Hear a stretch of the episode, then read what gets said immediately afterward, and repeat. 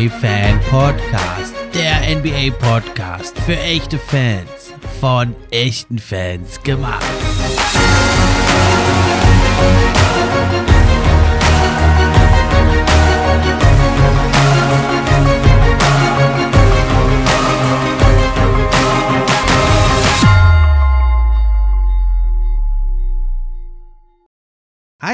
Und herzlich willkommen zur neuen Episode vom NBA Fan Podcast. Ich bin wie immer euer Gastgeber, der Steffen.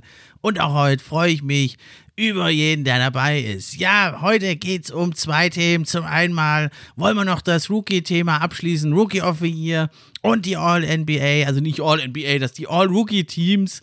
Und dann wollen wir noch mal einen kleinen Blick hier in die Playoffs werfen. Es sind ja schon ein paar ultra heiße Spiele gelaufen. Bevor es losgeht, aber noch mal kurz die Info. Ab sofort könnt ihr den NBA Fan Podcast auch unterstützen. Zum einen über Steady HQ, die Links sind in der Beschreibung.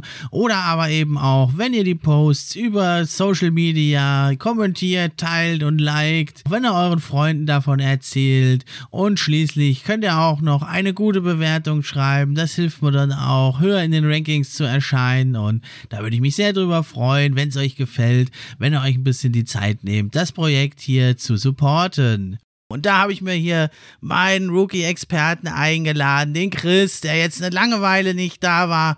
Und da freue ich mich jetzt viel äh, umso mehr, dass er wieder da ist. Hallo Chris, schön, dass du da bist. Herzlich willkommen zurück. Hi Steffen, ja, schön wieder hier zu sein nach einer längeren Pause. Aber doch, ja, Rookie-Experte ist ein bisschen hochtrabendes Wort, aber mal sehen. Ja, auf jeden Fall haben wir uns ja mehrfach schon diese Saison eben mit den Rookies beschäftigt und da unsere verschiedenen Standpunkte ausgetauscht und unsere Lieblinge gewonnen. Und deswegen wollen wir das hier noch, äh, freut es mich besonders, dass es jetzt klappt, dass du da auch da bist, zum äh, dritten, vierten Mal das hier zu beenden. Und ja, dann würde ich sagen, reden wir gar nicht lange rum. Rookie of the Year, meinen Favoriten, kennst du ja wahrscheinlich. Jetzt würde es mich ja interessieren, wen siehst du vorne und wen hast du auf den Plätzen zwei und drei? Es sind ja wahrscheinlich drei Hauptkandidaten, ne? Ja, ja, also mehr oder weniger die, die äh, die meist das den Großteil der Saison auch immer unter den Top 3 waren. Äh, manchmal war auch vier, aber bei mir ist er dann auch geklettert im Endeffekt. Also mein Rookie of the Year ist nach langem Überlegen tatsächlich doch äh, Evan Mobley geworden. Aha, also du gehst denn mit dem Evan Mobley. Und wen hast du auf zwei und drei? Ja, ich habe auf zwei, das würde ich jetzt vielleicht ein bisschen traurig machen, Scotty Barnes und ich habe Kate nur auf drei. Kate Cunningham. Alles gut, dafür sind wir ja hier, um die verschiedenen Meinungen auszutauschen. Und ich denke, eins ist ja klar, das sind drei absolut überragende Rookies. Alle drei, auch ein Giddy könnte man da nennen, die also in normalen, nicht so vollgepackten Draftjahrgängen wahrscheinlich den Rookie of the Year locker abgegriffen hätten. Jetzt ist es halt ein spannendes Rennen. Bei mir sieht es ein bisschen anders aus. Ich habe also Kate Cunningham auf eins. Dann folgt bei mir tatsächlich äh, der Scotty Barnes auf zwei. Der hat jetzt für, für mich noch nochmal einen starken Schlussspurt hingelegt. Und dann habe ich erst auf drei den aber trotzdem super starken Mobley. Und also, wenn man so die ersten Polls sieht, da sickert ja immer wieder was durch. Da kamen jetzt schon elf Stimmen. Da hatte also Barnes, sechsmal war er Erster und dreimal Mobley Erster und zweimal Cunningham. Also es geht so ein bisschen doch eher in Richtung Mobley und äh, Scotty Barnes, aber also man kann das natürlich unterschiedlich sehen. Da würde ich dich erstmal fragen, was ist denn für dich, was sind so die wichtigsten Kriterien beim Rookie of the Year, worauf schaust du da? Also ähm, für mich ist es klar, dass er als, als dass der Rookie halt schon eine tragende Rolle in seinem Team ausfüllen muss. Das ist jetzt natürlich etwas ungenau gesagt. Also zum Beispiel, er sollte natürlich starten, er sollte eigentlich jedes Spiel, was er gespielt hat, auch als Starter absolviert haben. Er sollte, ich sag mal, jetzt nicht ganz klar definiert, aber über 30 Minuten pro Spiel gemacht haben und äh, er sollte eine gewisse Usage Rate haben und er sollte ähm, bei den bei den Metriken, bei dem Offensive Rating, der True Shooting und so weiter nicht allzu stark vom Durchschnitt abfallen.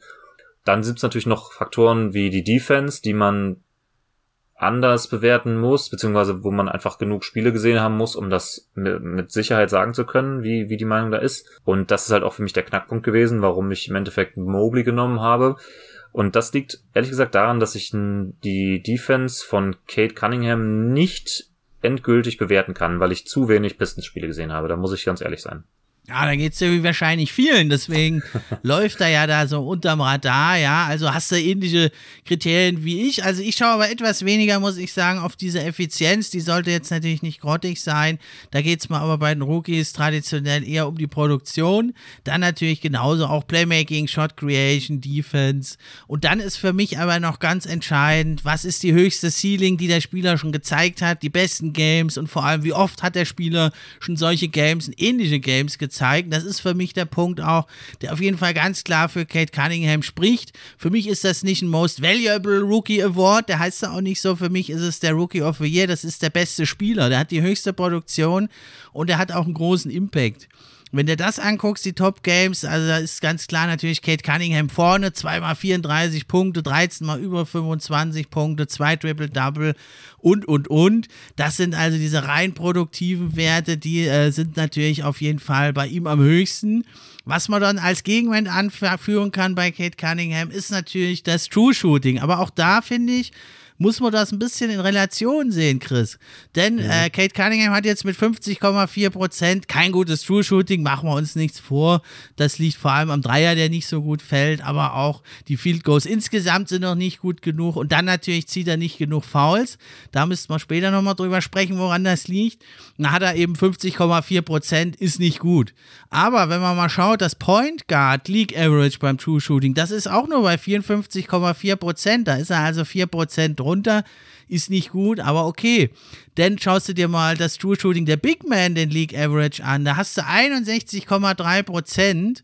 Und da haben, liegen also Mobley mit 54,9 Prozent und Barnes 55,2 Prozent viel weiter drunter, nämlich über 6 Prozent. Was sagst du denn dazu?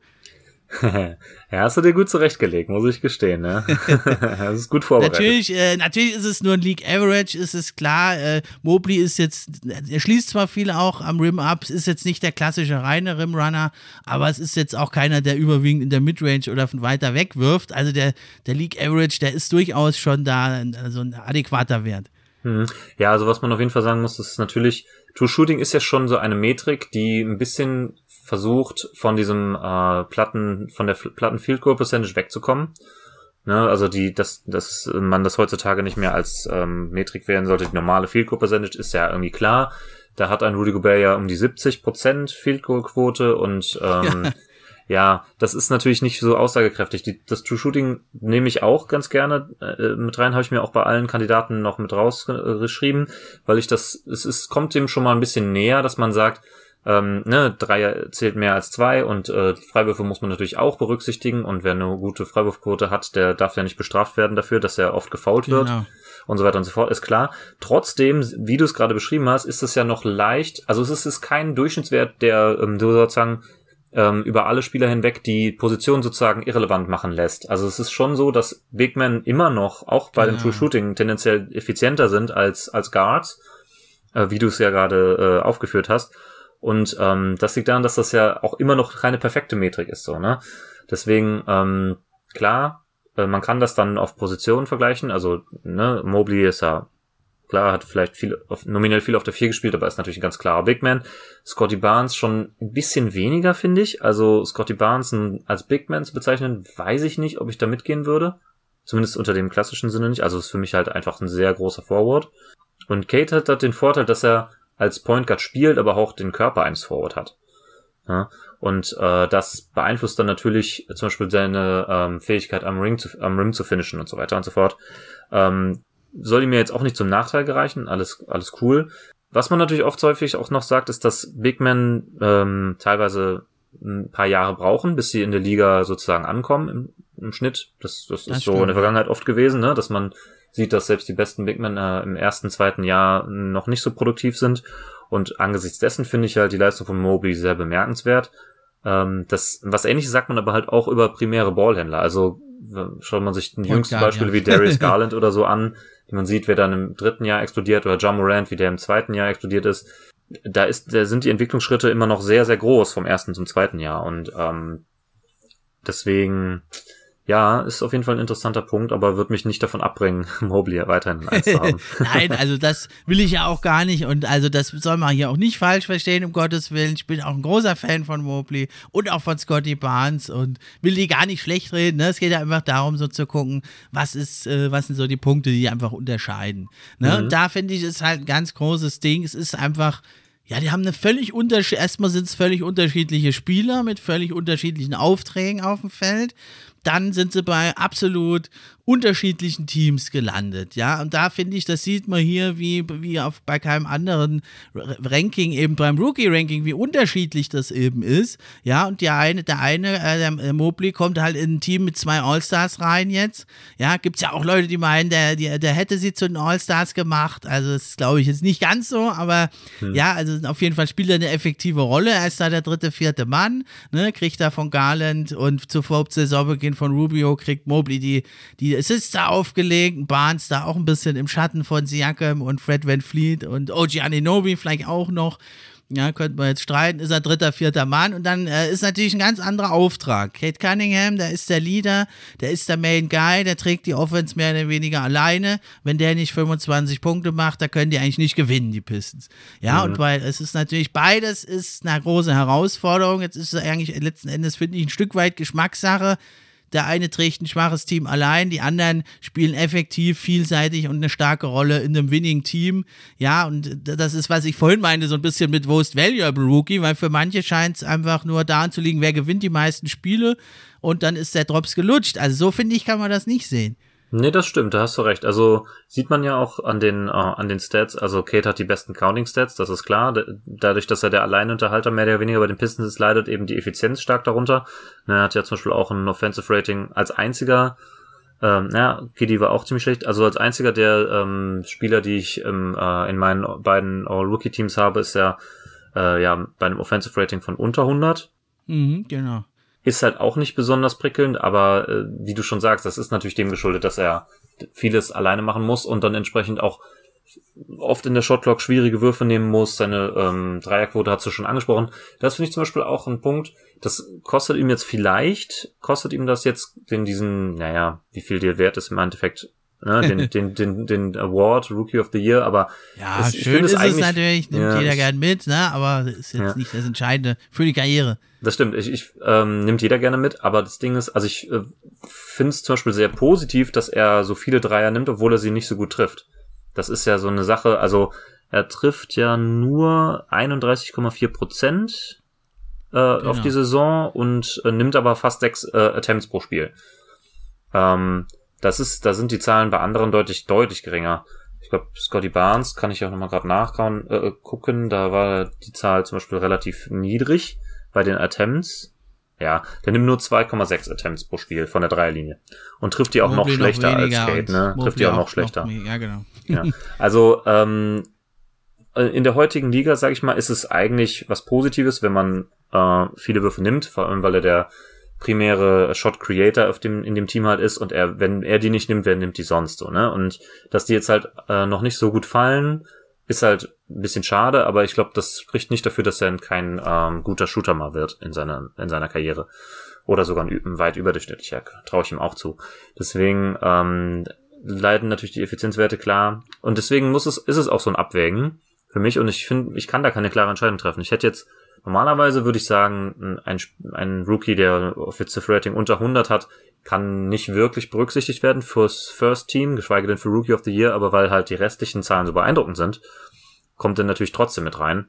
Was auch zum Beispiel, guckt ihr auch die Usage Rate an. Die Usage Rate ist bei Kate bei 27,5 Prozent und mit Abstand am höchsten von allen okay. Kandidaten. Und gerade, äh, also interessanterweise gerade äh, Barnes und Mobley sind beide nicht besonders hoch, bei 19 bzw. 20,4 Prozent. Da haben andere Guards haben natürlich dann tendenziell auch mehr Usage Rate als ein Scotty Barnes zum Beispiel, der jetzt da zum Beispiel das Schlusslicht ist in meinen Top 10. Sind aber auch trotzdem beides auf ihrer Position äh, richtig gute Playmaker, Scotty Barnes und Mobley. Das stimmt. Also, Entschuldigung, Top 5, äh, Top 5 meine ich natürlich. Also das Schlusslicht hm. in meinen Top 5. Es gibt natürlich noch ein paar andere, die noch geringere Zahlen haben. Äh, ja, genau, das Playmaking ist nämlich so eine Sache, das ist so ein Punkt. Also Kate Cunningham äh, hat, ist ja bei den, ähm, wenn man jetzt zum Beispiel nur Assists anschauen würde, was jetzt nicht alleiniges Merkmal für gutes Playmaking ist, aber ist schon der erste Wert, auf den man guckt, ist er bei 5,6 äh, Assists per Game. Ähm, da ist nur Josh Giddy besser in der Class. Das spricht natürlich auch stark für ihn. Was mir jetzt nicht angesehen habe, ist das Assist-to-Turnover-Ratio. Das, ähm, Die ist nicht so gut. Der ist nicht so gut, habe ich mir schon fast gedacht, ja. ähm, aber das sind halt, wie gesagt, auch, er hat meiner Meinung nach, außer jetzt Franz Wagner vielleicht das mit Abstand schlechteste Team um sich rum gehabt von allen Kandidaten. Und Franz Wagner ist für mich jetzt auch im Endeffekt ein bisschen abgefallen, also nicht wirklich ein Kandidat gewesen für Rookie of the Year und deshalb, äh, ich finde es auch schwer abzuwägen, muss ich ehrlich gestehen. Aber für mich ist halt eben der Punkt mit der Defense von Mobley der, der ausschlaggebend ist, weil äh, ich der schon mal, glaube ich, darüber gesprochen hatte beim letzten Mal und was du gerade kurz angeschnitten hattest, war die Sache mit ähm, Allen ist ja zum Beispiel All-Star geworden und die haben ja dieses berühmte Three-Big-Lineup da gespielt, ne, mit den, mit Markanen auf, auf der drei, wenn man so will. Und ähm, was halt den Wert von Mobley auszeichnet, ist, dass der mit seinem Körper, mit seinem Skillset diese, diese Art des, der Defense überhaupt möglich macht, weil er so switchable ist, was halt Markanen und, äh, und Allen nicht sind. Das habe ich zum Beispiel im äh, jetzt im Play-in-Game gegen die gegen die Hawks war das nicht gegen die Nets, da waren sie ja eigentlich gar nicht so schlecht dabei, aber gut, mhm. die Nets waren einfach ein bisschen eine Klasse für sich. Aber im, im zweiten Spiel gegen die Hawks bin ich dann doch ein bisschen traurig gewesen im Endeffekt, ähm, weil ähm, JB Bickerstaff dann äh, bei seinem Lineup geblieben ist und man ich glaube, ich habe es in, den, in der zweiten Halbzeit sieben, acht Mal beobachtet, wie sich eben Trey Young in, in, äh, den Switch geholt hat und dann eins, eins gegen eins gegen Laurie Markkanen gespielt hat. Und der musste nur mal einmal mit dem Oberkörper wackeln und dann hat er ihn schon, äh, hat er ihn schon ausgespielt, so ungefähr. Und Laurie Markkanen kann einfach nicht ansatzweise an so einem Guard bleiben. Natürlich ist das auch viel verlangt, aber wenn es dann mal Mobley war, hat es viel besser funktioniert. Und ähm, dass es in der Regular Season überhaupt funktionieren kann, äh, weil man da nicht so oft auf so Spieler wie Trey Young trifft, ähm, ist meiner Meinung nach auch Mobley geschuldet, weil eigentlich kann ein Spieler wie Markanen nicht auf der 3 spielen. Ich fand, das Play-In hat halt eben offenbart, wie schlecht Markanen eigentlich äh, am Perimeter verteidigen würde. Und ähm, weil das eben im Notfall immer Mobley macht, der rausswitcht auf den Guard, wenn er dann äh, am den Perimeter verteidigen muss, kann er ein bisschen weiter absinken und dann eben äh, ja die äh, Rim Protection übernehmen. Und wenn, wenn die Cavs nicht Mobley hätten, dann könnten sie wahrscheinlich nicht mal Allen und Markanen spielen auf der 4 und der 5, meiner Meinung nach. Sondern dann müsste, müsste Markanen eigentlich das, der Backup sein. Und dann, was mich, also es hat mich einfach traurig gemacht, in, zu sehen, dass äh, Isaac Okoro dann nicht für Markanen reinkam. Das lag aber auch daran, dass Markanen ja so relativ heiß war von der Dreierlinie. Und ich glaube, der wollte da einfach das Shooting nicht opfern, aber in der Defensive hat das die einfach gekillt, die Cavs, ne? Ja, das muss man sagen. Ne? Aber natürlich andersrum genauso. Ohne Allen könntest du halt Mobley nicht auf die 4 stellen, dann müsste er auf die 5.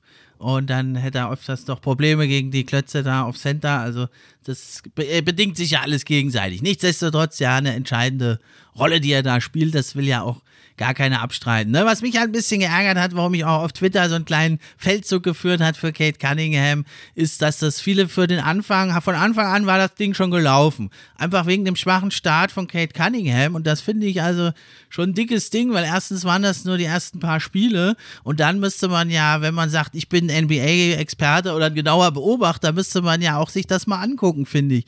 Und da ist halt ein Rookie, der hat die ganze, ganze Training Camp verpasst. Der spielt ganz offensichtlich die ersten Spiele angeschlagen, verpasst die ersten Spiele. Sein Team ist dann historisch schlecht.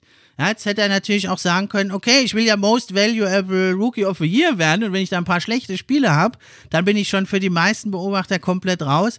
Hat er nicht getan, er sagt sich scheiß drauf. Ja, auch wenn ich nicht so gut treffe, auch wenn ich nicht fit bin, mit mir sind wir wenigstens kompetitiv. Ja, und die Pistons haben ohne ihn ein historisch schlechtes Offensive Rating gehabt, wurden äh, total aus der Halle gejagt und äh, ich finde, das ist eher für mich ein Zeichen, ein Leader, der sagt, der pfeift da drauf ich habe jetzt halt mal ein paar schlechte Spiele und auch wenn ich nicht gut äh, treffe, trotzdem sind wir mit mir besser, ja. Und das hat mich also sehr geärgert, vor allem wenn man dann sieht, wie er hinten raus jeden Monat schlechter wird mit 17, 5, äh, 17 Punkten, 5 Rebounds, 5 Assists, ist er erst der zehnte Rookie aller Zeiten, der diese Werte hat.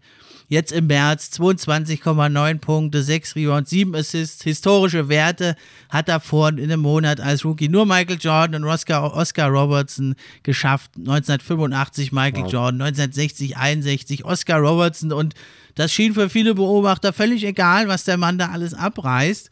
Und das fand ich halt ein Stück weit ungerecht. Und man sieht es jetzt doch aber auch bei den ersten Ballots, die da zurückkommen. So eindeutig war die Sache eben dann doch nicht. Nö, eigentlich nicht, das stimmt. Man muss halt auch bedenken, also da kann er nichts für, das stimmt, er hat sich halt verletzt. Aber er hat zum Beispiel auch unter meinen äh, Top 10 Rooks, also den zwei äh, All, äh, All Rookie Teams, hat er auch die drei drittwenigsten Spiele gemacht. Nur 64. Genau. Ja, er hat also nur Giddy und Duarte haben, äh, jetzt habe ich gespoilert, dass Duarte mit drin ist, ähm, weniger Spiele gemacht als als Kate. Ähm, unter diesen zehn halt und ähm, da kann er wie gesagt nichts für und wenn die Saison, wenn die Regular Season jetzt noch zwei Monate länger gedauert hätte, dann hätte, könnte ich mir sehr gut vorstellen, dass er es auch gewonnen hätte. Andererseits, klar, also er wird bisschen für den schwachen Saisonstart bestraft, wofür er nicht so viel kann, weil er eben verletzt war und nicht wie Luca Doncic einfach irgendwie nicht fit war und sich einfach nicht fit gehalten hat. Und er, Luca wird jetzt zum Beispiel bestraft im MVP-Rennen dafür, dass er den Anfang der Saison so schlecht war. Aber man darf auch, finde ich, muss man aufpassen, dass man jetzt nicht auf den letzten Metern noch so ein bisschen Recency Bias betreibt. Ne? Also will ich dir jetzt gar nicht unterstellen, natürlich, aber so hm, manchmal habe ich auch den Eindruck, dass dann die meisten irgendwie oder viele dann nur so auf den letzten Monat gucken und sagen, boah, am Ende hinten raus, dann wo es drauf ankam oder so. Na gut, das stimmt. Nee, ne? das sollte auch nicht sein. Das sollte auch nicht sein. Man muss da irgendwie so den Mittelweg finden. Deswegen, ich gucke mir halt die Saisonstats an im Schnitt und ähm, man kann davon ausgehen, dass die Stats noch mal deutlich besser oder ein Tick besser wären, wenn er nicht die ersten zwei Monate gestruggelt hätte. Und es ist auch schade und ich denke auch mit weiterhin, dass er das äh, höchste Ceiling in dieser Class hat, ganz klar der hat absolutes Superstar-Potenzial und das hat er auch absolut angedeutet. Und ich würde auch jede Wette, mit jeder Wette sofort sagen, wer wird zuerst All-Star in dieser Class, wird, wird Kate sein, wer wird der beste Spieler oder wer seine beste Karriere haben, wird alles Kate sein, aber irgendwie hat halt in diesem Jahr ein bisschen was gefehlt, finde ich. Ja, also warten wir es ab. Wie gesagt, äh, kann das auch durchaus da die anderen Cases nachvollziehen. Ich finde es halt im Endeffekt doch bleibt es ein Stück weit. Jetzt haben wir die ganzen Werte wir durchgegangen. Da hast du mal einen Punkt gemacht, mal ich. Aber im Endeffekt finde ich, bleibt es doch irgendwo eine Geschmacksfrage. Ja, willst du jetzt den, der gleich da effizient in jedem, in knappen Spielen da einen starken Impact hat, dann spricht natürlich vieles für Mobley und Barnes, ist ja ganz klar, brauchen wir nicht rumreden. Für mich ist es halt doch so, ich will gucken bei einem Rookie of the Year, das ist ein Franchise-Player, das ist ein Superstar, das können Barnes und Mobley oder Wagner auch, auch sein, aber das konnten sie halt in ihren Teams nicht so zeigen. Das sind halt bessere Roleplayer, gute Rotation-Spieler bislang, mehr durften sie noch nicht zeigen, haben sie hin und hier und da mal ange angedeutet. Und für mich der Einzige, der gezeigt hat, er ist der Franchise-Player, er kann ein Team alleine tragen, jetzt schon sogar einigermaßen, ja, äh, das ist Kate Cunningham, deswegen ist er für mich die Nummer eins, aber ich kann da alles äh, durchaus gut mitgehen. Und ja, wenn Kate Cunningham mal seine Schwäche, den Dreier und die Freiwürfe ziehen, das hängt ja mit den Refs zusammen, noch abstellt, dann, äh, ja, dann gnade Gott eigentlich den Gegnern. Also ich würde jetzt schon fast tippen, 20 Punkte, 7 Rebounds, 7 Assists äh, Minimum nächste Saison. Und dann ist er fast schon Borderline All-Star. Und dann denke ich, wird es noch zwei, drei Jahre dauern. Aber auch den anderen ist ja, ist ja ein All, äh, ist ja ein, äh, All-NBA, sag ich schon. All-NBA noch nicht, ne? Aber ein All-Star-Game zuzutrauen. Haben wir jetzt fast einen Knoten in die Zunge gemacht. Okay, dann äh, warten wir es mal ab, wie es ausgeht. Also im Moment deutet manches auf Barnes hin, aber das waren ja nur elf von, ich glaube, das sind über 50 Wähler, die da äh, mit dabei sind. Also das muss noch überhaupt nichts heißen und also auch Kate kann ich ein paar Stimmen. Wird er also kriegen. Jetzt mhm. kommen wir aber zu was nicht weniger spannend. Das ist nämlich das All-Rookie First Team. Und ich denke mal, so vier Spieler sind relativ fest, äh, würde ich mal sagen wer würdest du sagen, wer ist auf jeden Fall für dich, braucht man, wo man gar nicht groß rumdiskutieren muss, wer ist da für dich ein Lock fürs First Team der Rookies? Ja, die drei, die wir gerade mehr oder weniger besprochen haben, sind ja sowieso klar, ne? Mobley, Barnes, Cunningham, in welcher Reihenfolge auch immer, müssen rein aus meiner Sicht, da gibt's gar keine Diskussion. Äh, und die vier ist für, aus meiner Sicht auch ein ziemlich klarer Lock, aus ein paar Gründen. Also Franz Wagner muss aus meiner Sicht genau. auch definitiv rein.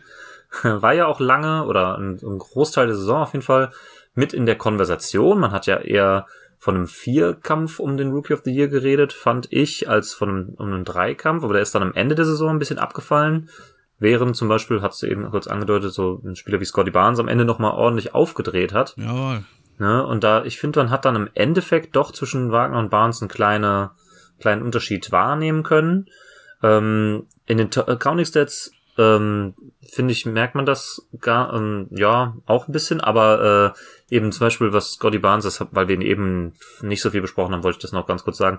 Er hat das, das höchste Offensive Rating der, der Top 10 Rookies, also bei 116. Ist auf jeden Fall sehr beeindruckend und ja, und was man halt auch betonen muss, er spielt halt im Ab mit dem Abstand besten Team von eigentlich allen äh, Rookies, die hier in Frage kommen. Also er ist mit den Raptors auf 5 gelandet im Osten. Und ja, also na klar, er hat ähm, eine geringe Usage Rate als die meisten anderen. Das liegt halt daran, dass das Team so gut ist um ihn rum. Also sind jetzt auch kein unfassbares Team, aber ich sag mal, die anderen hätten erstmal weisen müssen in einem Team, wo halt wirklich du die eigentlich die vierte offensive Option bist, ähm, doch noch diese Zahlen überhaupt aufzulegen. Also es ist schon trotzdem beeindruckend und ähm, genau, also das sind auf jeden Fall die vier, die aus meiner Sicht rein müssen. Soll ich denn schon meinen fünften Kandidaten direkt droppen oder möchtest du vorlegen? Ja, ich würde sagen, es gibt drei Kandidaten dafür. Also ich schätze mal Jalen Green, Herb Jones und Josh Giddy. Das sind die Kandidaten noch. Oder hast du da jemand ganz anderen auf der Liste? Also ich habe einen der drei, die du gerade genannt hast, drin, aber ich habe noch einen vierten, der es fast geschafft hätte. Dann fang doch mal mit dem an. Also ist bei mir doch ins zweite abgerutscht, aber ich habe noch Ayo Dosunmu von den Bulls mit nach oben Oha. geschoben. Ja, also äh, hat von die schwächsten Counting Stats von den Top 10, das ist klar, aber seine Effizienz ist halt wahnsinnig beeindruckend, hat ein irres True Shooting von 59,6 Prozent. Ähm, die, Usage, äh, die Usage Rate ist wahnsinnig gering, aber das liegt halt daran, dass er erst ähm, in der zweiten Saisonhälfte richtig, äh, richtig an den Start kam, mhm. nachdem sich halt eben äh, diverse Spieler der Bulls verletzen, verletzt haben und er dann häufig doch in den, äh, sogar in den Starter-Spot gerutscht ist. Und ähm, ich finde, er hat seine Chance auf jeden Fall genutzt. Und äh, ja, seine hohen, sehr, sehr hohen Effizienzwerte und seine auch verhältnismäßig hohen Assist-Werte von, also er macht 3,3 pro Spiel. Und wenn man es auf 3, äh, per 36 Minutes hochrechnet, dann sind sie sogar bei 4,4 Assists pro Spiel. Und damit wäre er tatsächlich auf Platz 4 äh, aller Rookies in dieser Class und das finde ich doch ziemlich beeindruckend dafür, dass er so mehr oder weniger aus dem Nichts kam. Er war ja auch ein ja. Sehr später Pick, äh, an 38. Stelle erst gedraftet worden. Finde ich, hat einfach ein bisschen Liebe verdient. Ich weiß nicht, dass jetzt ist wieder die, die Frage, die wir gerade schon hatten, ne? Effizienz über Counting Stats. Ähm, kann, könnte auch gut verstehen, wenn du ihn überhaupt nicht im zweiten Team drin hast. Aber äh, für mich hat er so ein bisschen am ersten Team gekratzt, aber er war dann letztendlich nicht der Kandidat, den ich genommen habe. Ja, auf jeden Fall ein toller Spieler. Ja, also im ersten Team hatte ich ihn nicht. Ich habe ihn als neunten, also als vorletzten, habe ich ihn in meinem zweiten Team. Und da hatte ich schon ein bisschen mit mir gerungen. Also das beruhigt mich jetzt, dass du ihn sogar fürs erste Team dann in Erwägung gezogen hast. Und ja, du hast ja schon gesagt, der die, die Stats, der, die, die gesamten Saisonstats, finde ich, die darf man da, muss man da ein bisschen zurückstellen bei ihm, weil mhm. er halt lange Zeit gar nicht ran durfte und dann plötzlich sofort als Starter aber doch megamäßig abgeliefert hat. Und das, obwohl er ja eigentlich als ein reiner Athlet mit einem schwachen Wurf galt. Und da jetzt ist zwar eine kleine, kleine Menge immer noch, das ne, waren ja nur so ein paar Wochen eigentlich, dass er mehr ran durfte. Äh, da hat er aber echt überzeugt. Das ist also echt dann spektakulär, wenn du eigentlich als Rimrunner äh, gedacht bist und dann aber plötzlich werfen kannst und da als junger Point Guard da ein Team mit vielen Verletzungen über Wasser hältst, doch, weil hätten sie den nicht gehabt, wer weiß, wo die Bulls gelandet wären.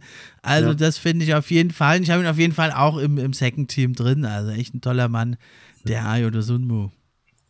Ja, dann ja. bin ich mal gespannt. Dann löst doch mal auf, wem hast du denn den ersten, letzten Spot dann neben Kate, Cunningham, Barnes, Mobley und Wagner im First Team gegeben? Ja, ich muss fast, ich glaube, es ist fast so, dass ich mir selber hier äh, in die, die Falle getappt bin, die ich eben noch vermeintlich äh, äh, aufgeführt hatte, nämlich den gewissen Recency Bias. Also ich habe äh, mich am Ende doch äh, für Herb Jones entschieden. Auf der, ah, als Herb fünften. Jones. Und ich muss schon irgendwie sagen, dass so die Saison, Saison insgesamt schon gut war, auf jeden Fall, und absolut All-Rookie würdig. Aber ich glaube, wenn jetzt nicht am Ende der Saison noch so ein bisschen der Hype der, der Pelicans an sich zugenommen hätte, dann Displayen, dass sie dann überstanden haben, so und jetzt, ne, und, äh, und uh, Thinking Basketball macht ein uh, Video über seine Defense und nennt ihn uh, All-NBA-Level Defender und so. Das hat schon noch eine Rolle gespielt, glaube ich. Eigentlich hätte ich ihn auch auf sieben oder acht haben können. Ja, ein guter Pick. Und du weißt ja, ich bin schon immer ein Fan von ihm, sogar am College, wer da mit einer Hand 17 Rebounds abgegriffen hat und mit, mit der anderen Hand die Freiwürfe geworfen hat. Ich habe allerdings, äh, es, es war ja auch im berühmten Podcast von Bill Simmons, vielleicht hast du ja gehört, der Gottfahrer, der NBA-Podcast, da ging es ja auch um die Frage Jalen Green oder Herb Jones. Der sagte dann, fuck Jalen Green. Ja, es ist ihm wichtiger, äh, hier nicht 30 Punkte bei einem Tanking-Team zu machen, sondern in wichtigen Spielen zu spielen. Äh, kann man so sehen. Ich habe mich allerdings auch doch für Jalen Green entschieden, habe ihm den letzten Spot gegeben. Und äh, aus dem ähnlichen Grund, warum auch Kate Cunningham für mich der Rookie of the Year ist, einfach die Ceiling, die er gezeigt hat, jetzt auch über viele, viele Spiele hinweg, einfach ein elitärer Scorer, ja, bei einem schlechten Team hin oder her, das ist bei, bei den Rookies für mich nicht entscheidend, äh, der Teamerfolg. Und er hat es jetzt einfach wirklich gezeigt. Niemand kann ihn vor sich halten. Der ist so explosiv.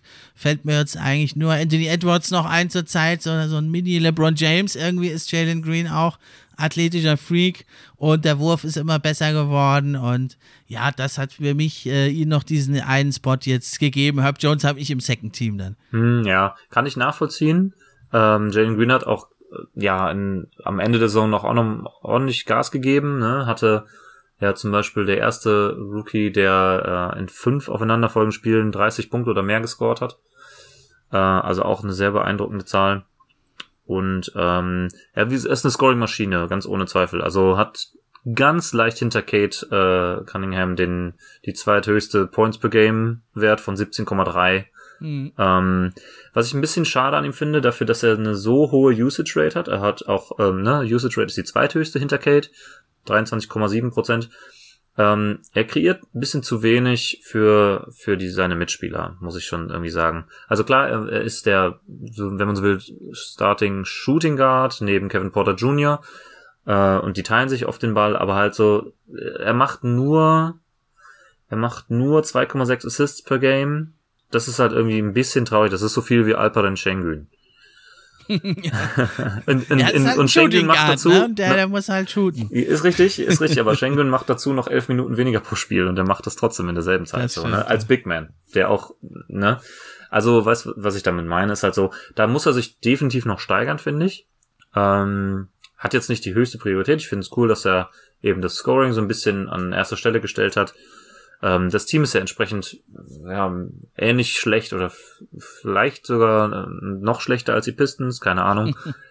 das lässt sich schwer beurteilen. Konstant schlecht, die Pistons sind ein bisschen ja, besser geworden zum genau. Ende. Also man könnte quasi sagen, Jalen Green ist die Light-Version von Kate Cunningham, weil ähnliche Situation im Team, ähnliche Rolle im Team, äh, aber Jalen Green hat es natürlich nochmal ein bisschen weniger gut gemacht und kreiert vor allem entsprechend viel weniger für seine Mitspieler. Da muss er sich noch steigern. Ähm, ist er für ein klein bisschen effizienter als Kate, aber das vor allem dem geschuldet, dass er am Ende der Saison halt nochmal ordentlich aufgedreht hat. Der hatte auch eine, einen relativ schwachen Start. Ja, ist ja, ja für viele, ne, hatten wir schon mal besprochen, der ist ja dann auch aus äh, unseren Top Ten rausgefallen damals. Oder hattest du ihn noch drin? Ich glaube, ich, ich weiß, dass ich ihn auf jeden Fall auf 14 ja, war hatte. Dann mal, er war dann sogar mal ausgefallen. ja. Ne, nicht mal auf 14. Ich hatte ihn auf. Ah, nee. Du hattest ihn, glaube ich, noch drin. Ich hatte ihn drin. Ich hatte ihn drin. Ja, ja. Ich hatte ihn ähm, beim zweiten Mal hatte ich ihn, letztes Mal hatte ich noch auf 8. Das war jetzt auch schon im Januar gewesen. Ähm, da hat er auf jeden Fall noch ein paar Spots gut gemacht, aus meiner Sicht. Ähm, ich habe ihn jetzt, ich konnte mich jetzt nicht entscheiden, ob ich ihn oder Dosumu höher gewichten wollte. Eigentlich hätte ich im Nachhinein nach deinen Argumenten würde ich auch sagen Green eigentlich über Dosumu, aber beide nicht im First Team bei mir. Nee, das auf keinen Fall. Ja, und Giddy ist also auch ein Lock für Second Team. Da sind es ein bisschen mhm. halt die wenigen Spiele, die er nur gemacht hat. Er hat ja. nur 54 Spiele gemacht. Äh, hier beim MVP oder so, da hätte er wahrscheinlich den Cut nicht geschafft, aber jetzt geht es ja hier um die All-Rookie-Teams. Da ist er drin. Dann Herb Jones habe ich da drin. Äh, ähm, du hast dann Jalen Green als Lock und dann habe ich äh, der nächste, der für mich auch ein absoluter, der letzte, der ein Lock war. Also Dosunmo war für mich nicht ganz fix. Der letzte, der ein Lock war, das habe ich, ist der eben von dir erwähnte Albert Schengen. Den habe ich sozusagen auf Nummer 8, wenn man hier nummerieren würde. Ja. Hast du den auch in deinem Second Team? Den habe ich auch als Lock im Second Team drin. Ähm, was ich bei ihm immer noch ein bisschen schade finde, ist, dass er so wenig Spiele halt starten darf. Also äh, ja. ich hatte mir ein bisschen erhofft, dass die Rockets am Ende, im Laufe der Saison sich so eingestehen, okay, ähm, es ist doch sowieso egal, wie gut wir, wie gut wir abschneiden, dann lassen wir ihm halt noch ein paar Minuten mehr spielen äh, hinter oder in dem Fall dann über Christian Wood. Haben sie sich dagegen entschieden? Wir hatten schon mal die Diskussion, spielt er, so, spielt er nicht so viel, ähm, weil er eben nicht auf dem Level ist? Oder ähm, ist er nicht auf dem hohen Level, weil er eben nicht so viel spielen darf? Es lässt sich noch nicht endgültig klären, aber ich finde, er hat doch einen guten Eindruck gemacht. Im Endeffekt hat es schon angedeutet gerade, also so viele Assists wie Jalen Green im Schnitt pro Spiel. In wen, weitaus weniger Minuten. Er spielt nur 20,7 Minuten pro Spiel. Das sind, äh, das sind auf jeden Fall die wenigsten äh, Minuten pro Spiel in meinen zwei Teams. Unter allen Rookies, die jetzt da reingekommen sind. Äh, da ist sozusagen in, in der in der Region hält sich sonst nur ja, Dosunmu auf und der ist halt erst im Laufe der Saison zum Starter geworden. Ähm, knapp 10 Punkte pro Spiel, 9,6, 5,5 Rebounds, 2,6 Assists. Seine Birth 36 Stats sehen natürlich hervorragend aus, weil er nur 20, mhm. 21 Minuten pro Spiel macht. Ähm, ist ordentlich effizient, ist ja auch ein Big Man, das haben wir auch schon besprochen. Äh, 55,2% True Shooting. Bei ihm finde ich, ist das ist so ein Prospect, wo ich mir sage, da ähm, kann es noch in alle Richtungen gehen. Er könnte in drei Jahren ein All-Star sein, er könnte aber auch, Bast ist zu viel gesagt, aber ich glaube, er könnte auch weiterhin Backup-Center bleiben für den Rest seiner Karriere. Das ist einfach noch nicht gesagt. Ja, das muss man mal schauen. Ja, also ich, wir haben es ja schon öfter besprochen. Also ich bin von Steven Silas bisher, ist ein cooler Typ, der hat mir bisher immer gut gefallen, aber als Coach bei den Rockets bin ich noch nicht so überzeugt von ihm. Äh, weiß ich auch nicht, warum er da den Youngster nicht mehr ranlässt, aber ich denke, es liegt vielleicht auch daran, dass es mit Christian Wood nicht zu machen ist, könnte sein. Mhm. Ja, der ja eh ziemlich angefressen wirkte, immer wieder. Wenn den dann noch auf die Bank setzt oder in Urlaub schickst, dann, dann hast du ganz große Probleme. Ja, Schengen, also ich meine, er macht natürlich immer noch ein paar Harakiri-Pässe, aber teils kommen sie halt auch an. Wie letztens hast du vielleicht gesehen, hat dann Eliub zu sich selbst übers Brett geworfen. Ja. War dann zwar nur ein Layup letzten Endes, aber ja, überhaupt diese Ideen zu haben und das dann auch durchzuziehen, diese Vision, das ist schon richtig geil, ja. Mhm. Deswegen denke ich auf jeden Fall All-NBA, äh, All-Rookie Second Team.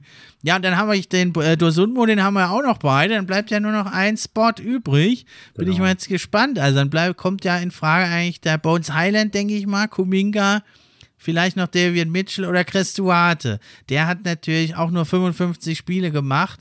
Bin ich mal gespannt, wen hast du denn da jetzt für deinen letzten Platz vergeben beim All-Rookie Second Team? Da gibt es ja nur zwei im Unterschied zu den All-NBA-Teams, da gibt es drei Teams. Ja, äh, genau. Also ich ich hätte ganz gerne Bones Highland genommen tatsächlich, weil ich ihn einfach sehr mag von seinem Spielstil her. Ich mag sowieso das Team der Nuggets ganz gerne und wie die so, wie die so spielen. Äh, aber ich habe mich dann wegen des starken Saisonstarts am Ende für Chris Duarte entschieden.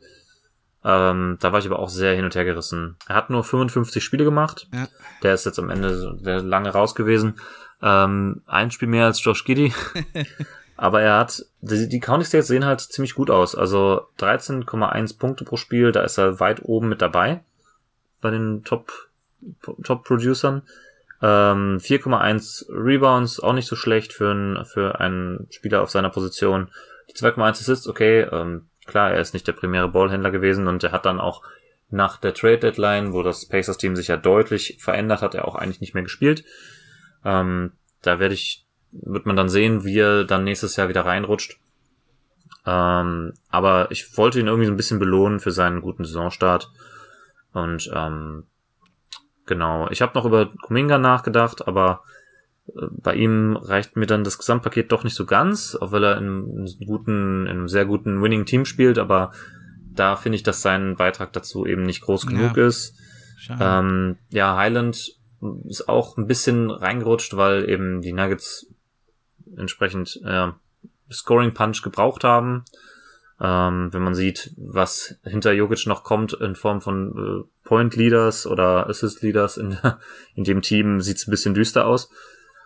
Ähm, ja, ich, das, insgesamt hat mich Chris Duarte ein bisschen mehr überzeugt. Ja, also da haben wir jetzt nochmal was gemeinsam wieder. Ich habe also auch nach langem Hin und Her mich für Duarte entschieden. Der hat das also wirklich so stark gemacht von draußen getroffen. Und dann finde ich, hat er in einigen Spielen so, ja, vor seiner Verletzung, da durfte er ein bisschen mehr den Ball handeln und hat dann hier und da mal auch die Closeouts dann attackiert, teilweise echt stark abgeschlossen am Korb. Also das hat mir richtig gut gefallen und deswegen war es besonders bitter, dass er sich dann verletzt hat, ja. Und bei Kuminga, also wenn man jetzt nur die Ceiling nimmt, dann wird man Kuminga ins First Team wahrscheinlich sogar nehmen, aber ja, er durfte es halt immer nur 17 Minuten zeigen, wenn überhaupt.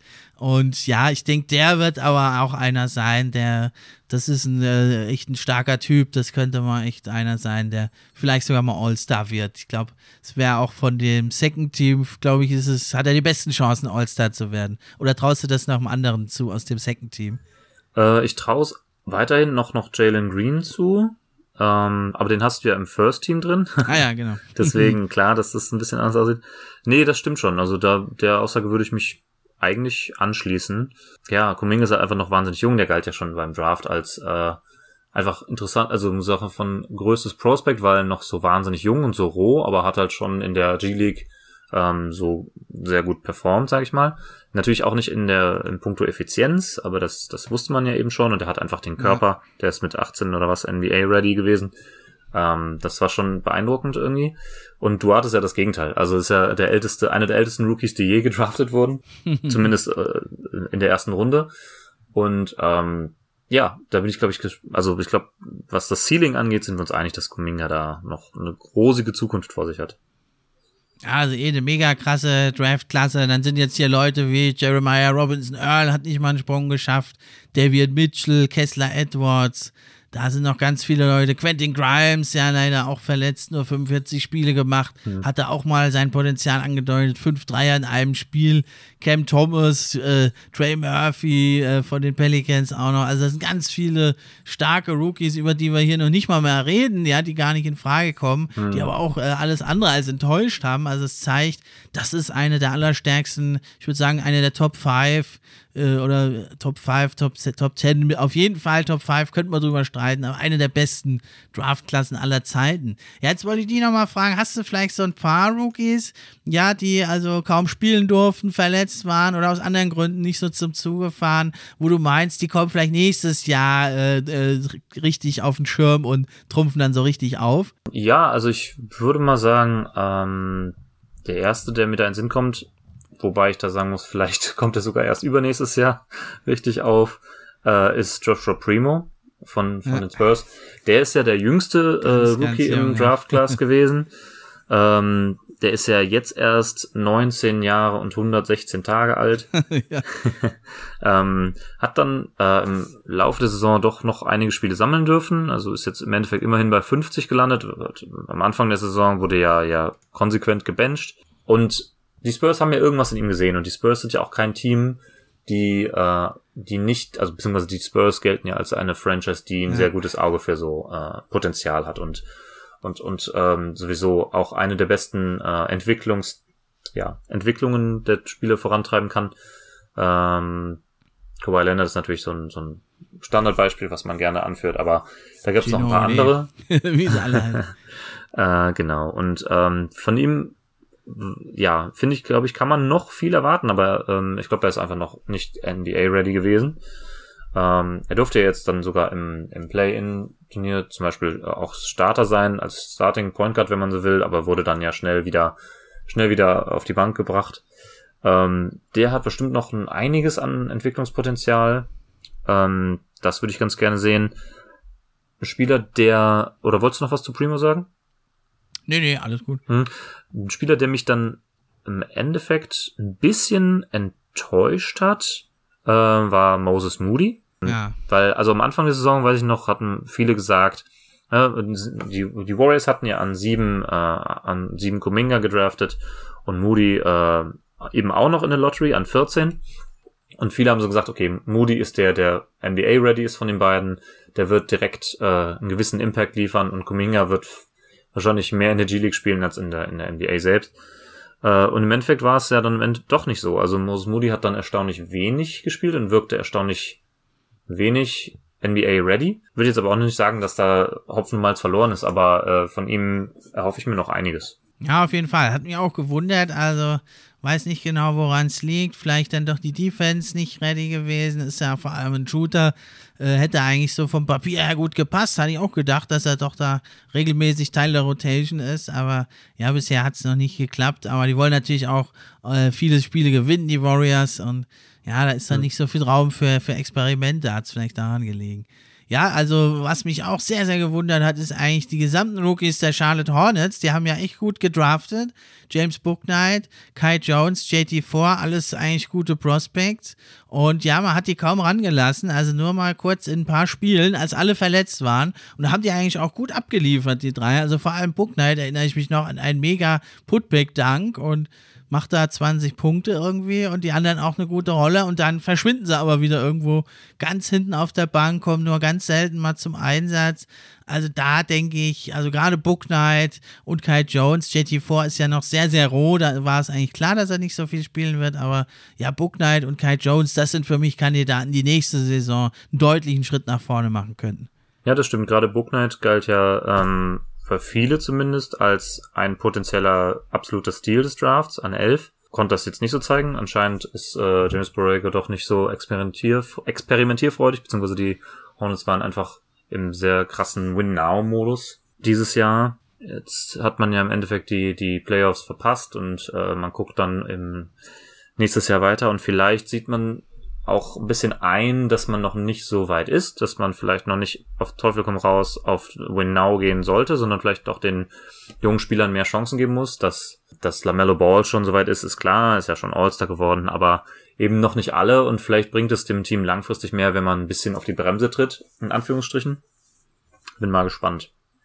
Ja, wird jetzt interessant. Miles Bridges wird äh, Free Agent. Mal gucken, wie es da weitergeht. Dann hätte ich noch einen, der ist äh, kaum zum Zug gekommen, weil sein Team so unglaublich stark ist und vor lauter guten Rotation-Spielern nur so strotzt. Das ist der Isaiah Williams von den Grizzlies, der auch immer wieder mal ganz gute Ansätze gezeigt hat. Den, denke ich, sollte man noch im Auge behalten. Und mit so einem Fragezeichen versehen ist bei mir Jared Butler von den Jazz, der eigentlich mit die besten Handles hat der ganzen Draft. Hier mit Bones Highland, der auch kaum ran durfte. Der hatte also am Ende äh, vorm Draft äh, ist er so tief gesunken, überhaupt in die zweite Runde, weil er Herzprobleme hatte, die Schienen weg. Aber jetzt kommt er überhaupt nicht zum Zug bei den Jazz. Da muss man mal beobachten, hm. äh, ob das an den Herzproblemen oder Anpassungen äh, liegt an die NBA. Aber das, denke ich, ist einer, der langfristig auch noch einen Durchbruch schaffen könnte. Ja, von ihm habe ich tatsächlich kein Spiel gesehen dieses Jahr. Also, ich weiß nicht, wie viele, viele er gespielt ja hat, aber genau, viele waren es nicht, aber ja. Nee, der ist bei mir komplett unterm Radar geflogen.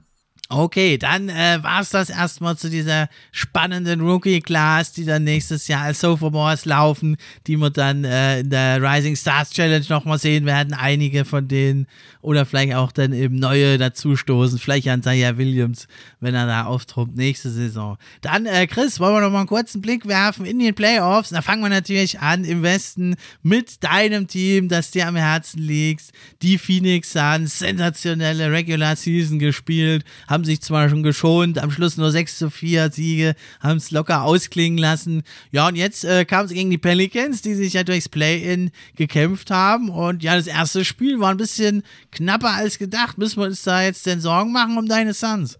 Nee, überhaupt nicht. Chris Paul hat irgendwann entschieden, dass er das Spiel jetzt entscheidet und hat im dritten und dann vierten Viertel vor allem äh, ein bisschen aufgedreht und das hat dann auch gereicht. Also äh, das war jetzt keine Glanzleistung von vielen Spielern. Booker war gut, Chris Paul war überragend, aber einfach, weil er den Schalter gefunden hat und, dass er den hat, weiß man. Und Booker kann noch deutlich besser spielen und auch Aiton kann besser spielen. Und Bridges hatte ein schlechtes Spiel. Also würde mich arg wundern, wenn das kein Sweep wird. Äh, zumal die Pelicans natürlich ohne Zion Williamson spielen, wie das ganze Jahr schon. Und äh, man hat jetzt in dem Spiel auch äh, CJ McCollum und äh, Brandon Ingram und auch Valanciunas bei sehr, sehr schlechten Shooting Splits gehalten. Das stimmt, ja, vor allem Valenciunas, also hat ja ganz schön auf die Mütze gekriegt da gegen Aiden, also Respekt. Aiden hat defensiv richtig abgeliefert. Monster-Performance genau, von ja. Aiden in den Playoffs. Ich meine, die, die drei zusammen hatten nicht mal 19 von 66 oder so getroffen aus dem Feld, die drei zusammen, die drei, die Big Three der Pelicans, also nicht jedes Spiel werden die auch so schlecht werfen, das ist klar, aber ähm, man hat ja schließlich auch Michael Bridges, äh, der McCollum das Leben zur Hölle macht. Oder eben äh, Brandon Ingram wahlweise.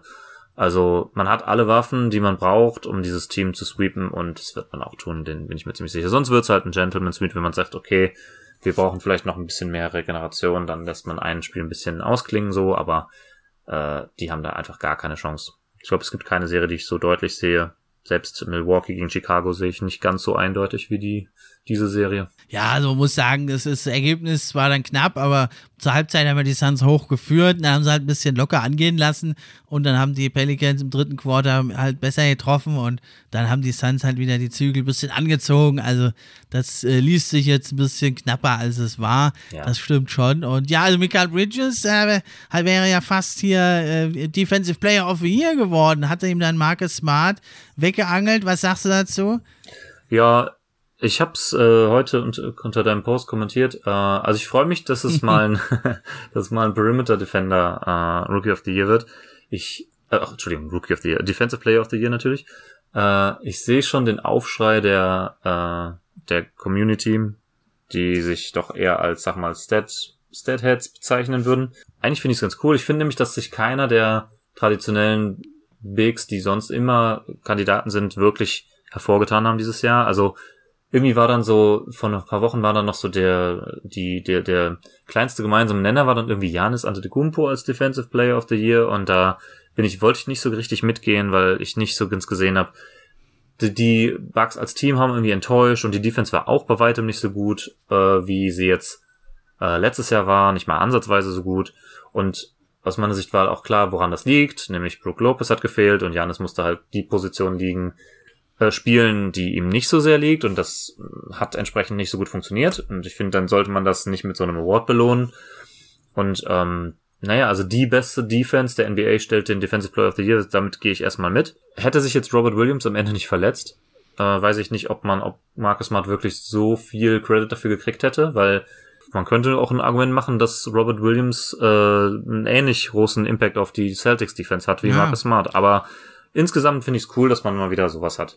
Ja, und der Time Lord hat also wirklich überraschend wenig Stimmen bekommen und dann lief es alles auf Marcus Smart raus. Aber Michael Bridges ja auch ganz weit vorne und der hat ja noch da viele Jahre, äh, da sich den mal zu holen, den Award. Und Jetzt hat er schon mal rangeschnuppert. Ja, dann kommen wir mal zum anderen Matchup. Das ist also viel spannender. 2 gegen 7. Da konnten ja die Timberwolves da mit dem Rückenwind aus dem Play-In-Turnier, da haben sie sich ja durchgesetzt. Auch gegen die Clippers wurden ein bisschen belächelt. Die ausschweifenden Feierlichkeiten, vor allem von Patrick Beverly, wurde ja hier schon diskutiert im Pod. Und ja, die haben eigentlich von Beginn an Dampf gemacht, haben sich die Führung geholt und dann nicht mehr hergegeben. Äh, hast du das erwartet, dass sie dann die Grizzlies gleich im ersten Spiel ein Bein stellen können? Äh, ich würde jetzt lügen, wenn ich sagen würde, ja, ich habe es erwartet. Aber ich sag mal so, es gibt keine Serie, wo ich mehr mit einem Upset rechnen würde als, also in der ersten Runde zumindest, als in dieser Serie. Wenn man jetzt Brooklyn nicht als Upset sehen will, weil Brooklyn als, als siebtes Seed ist natürlich ein bisschen seltsam. Ähm, aber im Westen auf jeden Fall.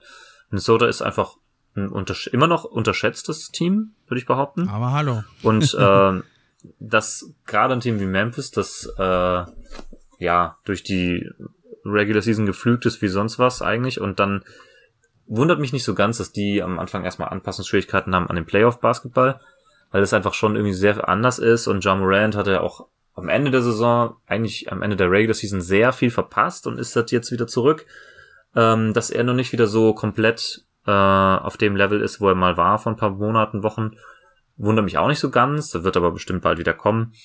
Ähm, also ich hab, bin schon noch der Meinung, dass Memphis das holt.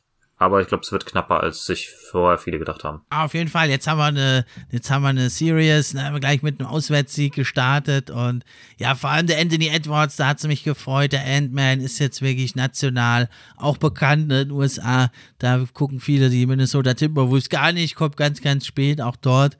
Und ja, da hatte ich es ja schon vorher so ein bisschen gesagt mit meinem Timberwolves-Experten Daniel, wenn der Malik Beasley, der ist da so der X-Faktor ein bisschen bei den Timberwolves neben den Big Three, äh, Russell Edwards und Towns, wenn der mal so heiß läuft, der mhm. hat ja die Saison schon mal in einem Spiel elf Dreier reingehauen mhm. und jetzt waren es zwar nur vier von zehn, aber insgesamt wichtige 23 Punkte und da war er, glaube ich, so ein bisschen der X-Faktor in diesem ersten Spiel, aber ich setze immer noch 4-2, habe ich ja vorher getippt auf die Grizzlies, bleibe ich auch auch dabei.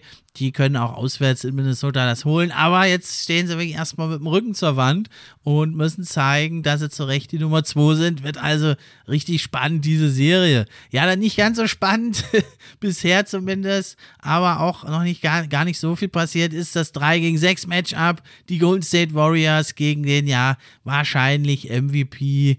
Da sind ja auch schon Votes durchgesickert. Nach 50 Prozent soll also Jokic ganz deutlich führen.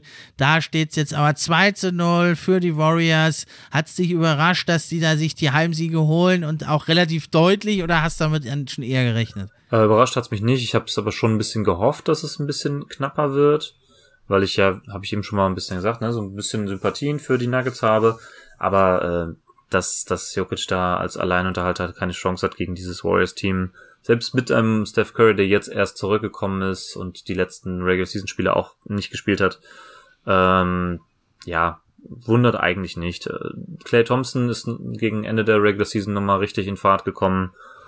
Ähm, und dieses Team, äh, Draymond Green ist wieder zurück und, und, und verteidigt wieder auf einem ähnlichen Niveau, wie er das halt schon gezeigt hat. Und ja, also das ist ja auch, die, die Serie war schon vorher sehr, sehr favorisiert für die Warriors, weil ne, bekanntermaßen immer noch die zweit-, zweit und drittbesten Spieler bei den Nuggets fehlen. Jamal Murray und Michael Porter. Genau. Und äh, deshalb sehe ich nicht so richtig die Hoffnung, aber ich, ich freut mich zu sehen, dass Jokic trotzdem alles gibt, obwohl er so hoffnungslos unterlegen ist. ja, ich denke, das nimmt auch seinem MVP-Case nichts weg, zumal das ja ein Regular Season Award ist, aber äh, die Votes sind ja eh schon drin jetzt, aber es zeigt einfach, ich denke, das, das macht es noch eigentlich besser für ihn, weil es zeigt eigentlich, äh, ja, wie er doch eigentlich ein, man muss sagen, mittelmäßiges Team ohne diese zwei Stars da äh, wirklich so da auf den sechsten Platz trägt. Also das würde kaum anderer Spieler in der Liga schaffen, wenn nicht sogar, also gar keiner. Ja, und dann ist klar natürlich gegen die Warriors, dass man da so ein bisschen, ja, outnumbered ist dann als Jokic. Und ja, das erste Spiel war ja das Spiel des Jordan Poole, gleich mal 30 Punkte da rausgehauen bei Fabelquoten. 9 von 13 aus dem Feld, 5 von 7 Dreier, 7 von 8 von der Linie. Hat da also den Steph Curry gemacht sozusagen, der ja im ersten Spiel nur von der Bank kam. Ja, und in der zwo im zweiten Spiel war es ja dann aber schon wieder Steph Curry er selbst. Dann war es ja mit 20 Punkten. Also ja, eine Klatsche will ich nicht sagen, aber war schon eine deutliche Angelegenheit, wenn du dann halt John Poole dir weiterhin 29 Punkte macht und Clay Thompson 21 und Steph Curry dann von der Bank kommt, in unglaublichen 23 Minuten 34 Punkte ja, raushaut mit einem Plus-Minus von plus 32. Also da klappst du ja ab.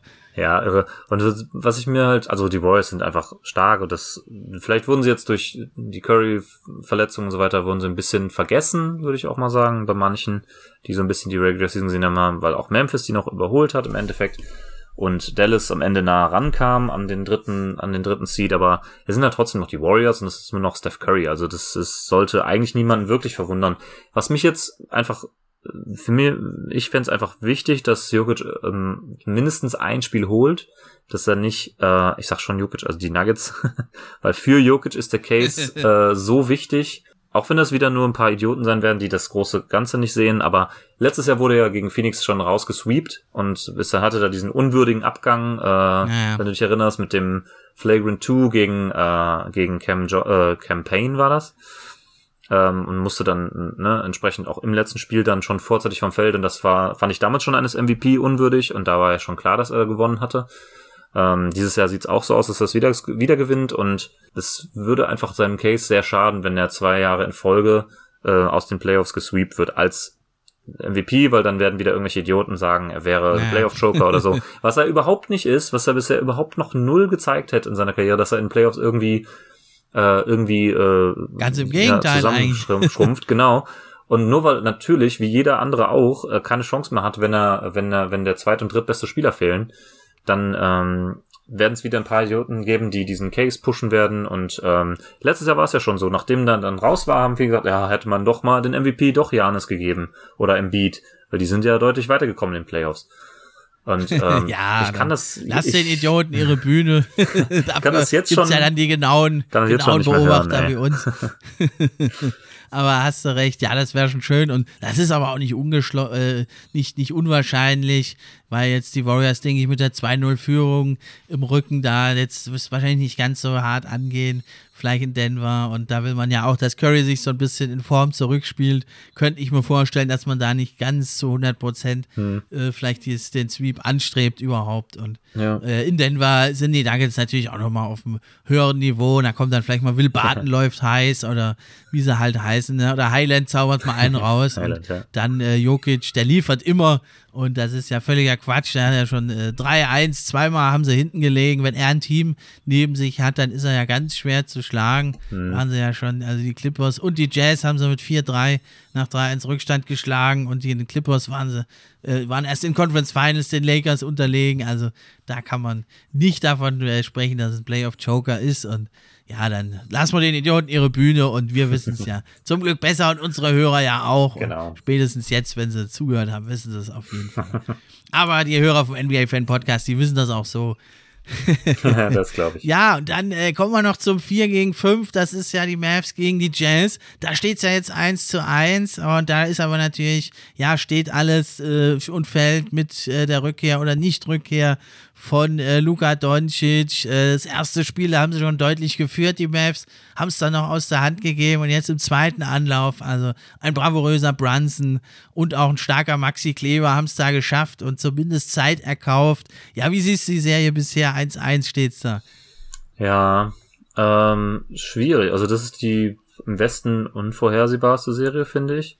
Liegt natürlich auch daran, dass an Lukas Verletzung und dass er jetzt schon ja. äh, zwei Spiele in Folge verpasst hat. Ähm, gibt ja auch schon Stimmen, die sagen, äh, mit der Verletzung äh, könnte es durchaus bis zu drei Wochen dauern oder so, bis das richtig ausgeheilt ist und ähm, weiß nicht, ob die Mavs das riskieren sollten, ihn früher wieder zurückzuholen, nur um dann in der nächsten Runde wahrscheinlich rauszufliegen. Also ich hatte, obwohl er jetzt, obwohl die Mavs wieder ein äh, grandioses Finish hingelegt haben, wie eigentlich jedes Jahr, war, hatte ich jetzt auch wieder nicht die höchsten Hoffnungen für die Playoffs, selbst mit einem fitten Luca. Äh, einfach weil ja so ein bisschen die Star Power im Rest des Teams fehlt. Also man hat solide Rollenspieler, aber irgendwie so nichts, was einen vom Hocker haut.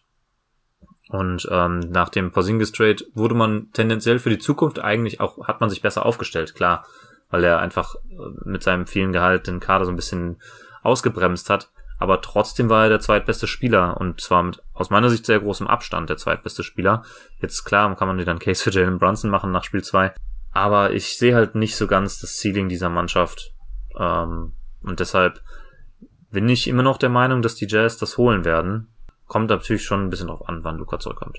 Da ich, ich gedacht, also wenn die Mavs Dritter geworden wären, da hätte ich sie als äh, Conference Finals Kandidat gesehen. So jetzt gegen die Suns, denke ich, wenn sie es überhaupt schaffen gegen die Jazz, wird es ganz, ganz schwer. Kommt natürlich auf Luka Doncic an, aber sonst muss ich sagen, hat mir das äh, im Gegensatz zu dir doch sehr, sehr gut gefallen eigentlich bei den Mavs. Äh, obwohl keiner so recht wusste, warum die so viele Spiele gewinnen. Da die starke Defense, finde ich ein starker Job von Jason Kidd, das äh, Team da so völlig umzudrehen. Und ja, dann ist es halt Fluch und Segen, dieser Fokus auf äh, Luka Doncic. Aber dann hat man jetzt doch mit Dinwiddie, äh, finde ich, einen etwas unterschätzten Spieler da bekommen äh, in dem Trade. Mhm. Für Porzingis war es so ein bisschen, finde ich, so ein Fall äh, Addition durch Subtraktion, ne, dass man ja. den zweitbesten abgibst, aber dafür halt andere Spieler äh, da stärker werden dadurch. Aber ja, was mir bei den Jazz äh, mich schon wirklich sehr beunruhigt ist, also dieses Team ohne Luka Doncic, die musst du eigentlich deutlich schlagen und also schon im ersten Spiel hoch zurückgelegen und jetzt im zweiten Spiel da, also das sind ja eigentlich, das ist ein Team aus, nur aus Roleplayern besteht das. Ja, das ist ein Bullock, ein Kleber, genau, auch ja. ein Brunson, das sind gute Leute, ich schätze die und finde die gut. Die haben alle einen richtigen Spirit und so und äh, da teilweise verrückteste Würfe, die der nimmt, der Brunson und macht. Aber an sich musst du die locker wegmachen, wenn du als Utah Jazz äh, da hinkommst.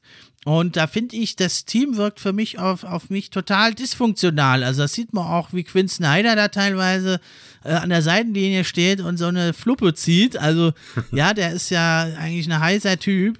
Und das finde ich, das ist dieses Rudy Gobert-Thema. Du hast ja bestimmt ja. mitbekommen. Also das kann es einfach nicht sein, dass der ein Field Goal nur bekommt. Der kriegt die Pässe nicht, der steht frei unter dem Korb und dann nehmen die irgendwelche wilden Layups oder Dreier contested, äh, statt dass sie einmal durchstecken auf ihren Big Man. Ich meine, der ist jetzt nicht der Stärkste im Abschluss, aber äh, wenn er dann geswitcht wird gegen Brunson, dann kannst du dem doch verdammt nochmal einen Ball geben. Also das verstehe ich nicht. Ja. Und das, da muss es, da können die sagen, was sie wollen. Da gibt es ganz große Probleme in der Teamchemie.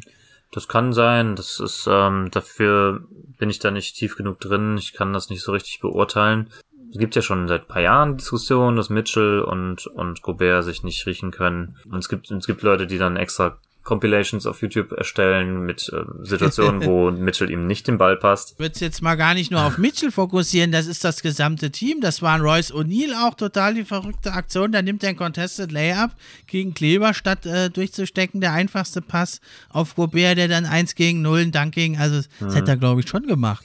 Also ich will das nicht abstreiten, dass das so ist. Ich kann nur sagen, ich kann es nicht so richtig einschätzen. Vielleicht, wenn so das Narrativ einmal drin ist, dann sieht man halt oder dann sieht man die Dinge und glaubt sich damit zu bestätigen, obwohl es vielleicht gar nicht so ist. So ist ja auch so schon so, dass er schon immer ein reiner Play-Finisher war. Er ist keiner, dem man den, gerne den Ball im Post gibt, im Lopus und der dann zur Sache gehen soll, weil auch das ist nicht so richtig seine Stärke. Er ist halt der, nee, nee, der beste nicht ähm, vertikaler Spacer der Liga, würde ich mal sagen. Er ist der beste Shotblocker, ist natürlich vor allem die defensive Präsenz und so. Ja, offensiv ist er schon immer limitiert gewesen. Ne? Man wollte, muss jetzt auch nicht übertreiben und sagen, er könnte irgendwie gar nichts mit dem Ball in der Hand, aber ähm, ist schon auch gerade in den Playoffs schwierig ähm, mit ihm, weil er auch nicht gut aus Double Teams herauspassen kann und so weiter und so fort. Also, wenn er der klar zweitbeste Spieler deines Teams ist, dann ist dein Ceiling generell ein bisschen beschränkt, würde ich mal behaupten. Das ist ja schon immer das Problem der Jazz gewesen, die letzten Jahre. Ich finde jetzt nicht, dass sie dieses Jahr massiv viel schlechter dastehen, äh, eigentlich vom Team her, als letztes Jahr. Finde ich, dass sie sich deutlich verschlechtert haben. Ähm, halt in der Regular Season war zum Beispiel Jordan Clarkson letztes Jahr halt unfassbar und dieses Jahr nicht so sehr. Und das hat man dann so ein bisschen im Rekord gemerkt. Deswegen sind sie ja letztendlich auf vier, ab, äh, auf mhm. fünf abgefallen. Äh, aber ich weiß nicht, ob die, der Kern dieses Teams so anders ist als letztes Jahr. Und letztes Jahr waren sie ja gut, im Endeffekt auch nicht, äh, nicht so, nicht so stark, wie das manche vielleicht sehen wollten. Also, ich muss auch sagen, wenn Jalen Brunson nicht sechs von zehn von der Dreierlinie schießt, sondern vielleicht vier von zehn, dann, dann geht das Spiel trotzdem an die Jazz, so, ne? Und das, obwohl sie ein schlechtes Spiel gemacht haben. Das stimmt, ja. Deswegen würde jetzt in, nach dem ersten Spiel nicht überbewerten in Richtung, dass die Dallas, dass die Mavericks alle furcht nur Rollenspieler sind und ich würde nach Spiel 2 nicht überbewerten, dass die Jazz nichts hinkriegen. Bin sehr gespannt, weil das könnte äh, eine Serie sein, die noch sehr oft hin und her, hin und her geht. Das könnte sein, ja, aber es fällt halt schon natürlich auf, wenn dann Mitchell dem 10, 10 äh, von 29 Field Goals im ersten Spiel, Bogdanovic auch noch 20 Field Goal Attempts, dann der Gobert mit dem einen. Und also gerade in diesem Matchup, ich denke aber, wenn es keine Probleme in der Teamchemie gibt, dass sie das ansprechen werden und umstellen werden, weil gerade in dieser Serie halt gegen die Mavs mit den kleinen Big Man Kleber und äh, Dwight Powell, also da müsste schon vielleicht ein bisschen mehr drin sein für Gobert, dann muss er auch mal wieder verteidigt werden, dann gibt es ja auch wieder Räume eben für die anderen Spieler, es ist ja alles ein Geben und Nehmen. Man muss aber auch dazu noch sagen, dass Mike Conley ja ähm, nur 22 Minuten spielen konnte in diesem Spiel. Das stimmt. Und ähm, er ja schon der, ich sag mal, Mitchell ist die erste Scoring-Option und Conley ist eher die der Pass-First-Point Guard, immer noch. Äh, und ich, das da sein Ausfall, der dann auch durch ähm, ja, Clarkson ersetzt werden musste, der auch kein Pass First, sondern eben ein klarer äh, Shoot, Shoot First Guard ist, hat natürlich dann ganz besonders Gobert wehgetan, weil dann wirklich kaum noch einer auf dem Feld stand, der ihm richtig füttern konnte, ne? Vielleicht auch nicht ja, wollte, aber ja, auch ja. die, ne, mhm. die, die, die Qualität dann einfach deutlich niedriger war, was das Passing angeht. Ja, mal so diese Chemistry auch, das stimmt. Mhm. Ja, also, aber natürlich, die Jazz haben jetzt auswärts gewonnen, haben jetzt zwei Heimspiele, sind natürlich jetzt favorisiert. Äh, wenn Doncic nicht kommt, dann müssen sie das natürlich gewinnen. Aber, also, wenn Doncic kommt und einigermaßen fit ist, dann setze ich immer noch auf die Mavs mit 4-3, bleibe ich dabei, habe ich vorher getippt tippe ich jetzt auch weiterhin. Ja, dann gehen wir nochmal in die Eastern Conference rüber. Da geht es ja 1 gegen 8 Heat gegen die Hawks. Die haben wir dann die Saison der Cavs beendet, die Hawks. Ja, und da war das erste Spiel, war also ganz deutlich ja eine Machtdemonstration der Defense der Miami Heat und denke ich, wird auch eine klare Serie. Ich habe es jetzt 4-1 getippt, aber ja, da muss man sich überhaupt fragen, äh, könnt ihr überhaupt ein Spiel holen, die Hawks? Was meinst du? Mhm. Ja, also das Spiel 1 war schon grandios schlecht von, von Trey Young, aber generell vom ganzen Team. Und dann hat einfach auch, das, auch so das Coaching fand ich dann einfach nicht besonders gut, dass man dann im ganzen Spiel keine Lösung darauf finden konnte, ähm, auf diese aggressive Defense der Heat irgendwie, da wird noch was kommen. Also da wird, da werden sich die Hawks schon ihre Gedanken machen. Die sind ja eigentlich auch ein erprobtes Playoff-Team, muss man ja mittlerweile sagen. Also waren ja letztes Jahr in den Eastern Conference ja. Finals. Nate McMillan, der wird sich da schon was einfallen lassen, der Coach genau, der Hawks. Genau, also dass Miami favorisiert, das ist klar. Das ist, das ist klar. Es ist das 1 gegen 8 Matchup. Das äh, sollte niemand verwundern, wenn das eine klare Sache wird. Aber ich glaube, dass Atlanta eine deutlich bessere Chance gegen Miami hat, einen Sieg zu holen, als es die Pelicans gegen die Suns haben im Westen. Ah, vielleicht, wenn die da mal ein Spiel so heiß laufen, die Pelicans können sie es vielleicht auch holen. Äh, und ja, bei den äh, Hawks natürlich fehlt jetzt auch mit Clint Capella, der zentrale Rim-Defender, ja, so gut jetzt der junge Okongwu ist, das kann er in Playoffs noch nicht machen. Und ja, das kam dann neben der starken Defense der Heat dann noch dazu, dass sie da ja sehr stark den Korb angreifen konnten. Also vor allem Jimmy Butler mhm. ist da immer wieder da durchgestochen und dann, ja, Duncan Robinson 8 von 9 von draußen, dann, ja, dann hast du einfach da keine Chance, aber ja, ich denke mal eins, wenn nicht vielleicht sogar zwei Spiele den Hawks traue ich durchaus zu, die sind anpassungsfähig. Nate McMillan lässt sich immer was einfallen. Aber klar ist, in der letzten, letztjährigen Run der Hawks, da konnten sie eigentlich gegen die Knicks und auch teilweise gegen die Sixers den Trae Young gut verstecken in der Defense. Der wurde da nicht so angegriffen, wie man es vorher erwartet hat. Und das geht halt gegen die Heat nicht. Die haben da halt viel zu viele offensive Waffen und da können sie also die schwache Defense von Trae Young der auch einen großen Anteil hat in der Offense eben, äh, aber die schwache Defense, die äh, fällt jetzt doch mehr auf und oh ja. das in der Summe hat jetzt dann dieses äh, eindeutige Ergebnis von 115 zu 91 dann letzten Endes ergeben. Hm. Ja, also die, man könnte fast sagen, die haben es in der Offense und in der Defense gewonnen. Ja, das ist es, ne? Ja. ja. ich weiß jetzt nicht, wie es bei Capella aussieht, aber wenn der zurückkommt, das wäre natürlich ganz, ganz wichtig für die Hawks, um dann in der Defense zumindest da etwas äh, Widerstand leisten zu können. Ja, ohne ihn wird es sowieso ein Sweep. Ja, das muss man wohl befürchten. Ja, und dann, aber das wird ganz sicher kein Sweep, diese Serie. Das ist also bisher, also die 2 gegen 7 Matchups eigentlich die spannendsten äh, im Osten und im Westen. Mhm. Celtics gegen Nets, das war ja also alles mit drin, äh, was man sich wünscht, ist ein Instant Classic, denke ich, sofort oh, ja. ein Klassiker, das Spiel. Hast du das gesehen am Sonntag? Ja, ich habe es mir zum Glück, ohne vorher gespoilert worden zu sein, vollständig angeguckt. Und äh, ja, war ein geiles Spiel, muss man schon sagen. Also Instant Classic trifft's auf den Punkt. Ja, unglaublich, ne? Also von Beginn an, also sehr schade war's, also dass die die Referees, ja, die haben also da die waren, das war kein Instant Classic, das war eher schlecht. Scott Foster ja aber bekannt für diese Stinkbomben, also da von Beginn an so kleinlich auch zu pfeifen, das war nicht so gut. Mhm. Ja, und äh, aber dann äh, eigentlich alles, was es gibt, ne? Dann Kyrie Irving, der, der sich mit den Fans anlegt, die Stinkefinger verteilt, äh, die Fans, die ihn ausbuhen, äh, dann gehen die Celtics, setzen sich erst ab, die Nets kommen zurück, äh, geht hin und her wirklich. Und ja, also was ich ganz erstaunlich fand, ist Kevin Durant, äh, ja, hatte ja ein relativ schwaches Spiel für seine Verhältnisse, mhm. oder auch echt stark verteidigt.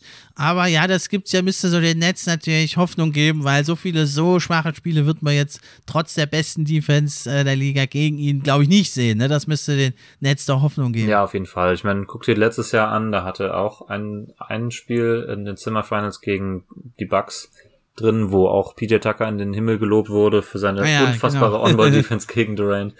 Ich weiß nicht, was er da hatte im Endeffekt. Es waren auf jeden Fall weit unter 20 Punkte, die er in dem Spiel hatte. Und im nächsten hat er, glaube ich, 45 gemacht.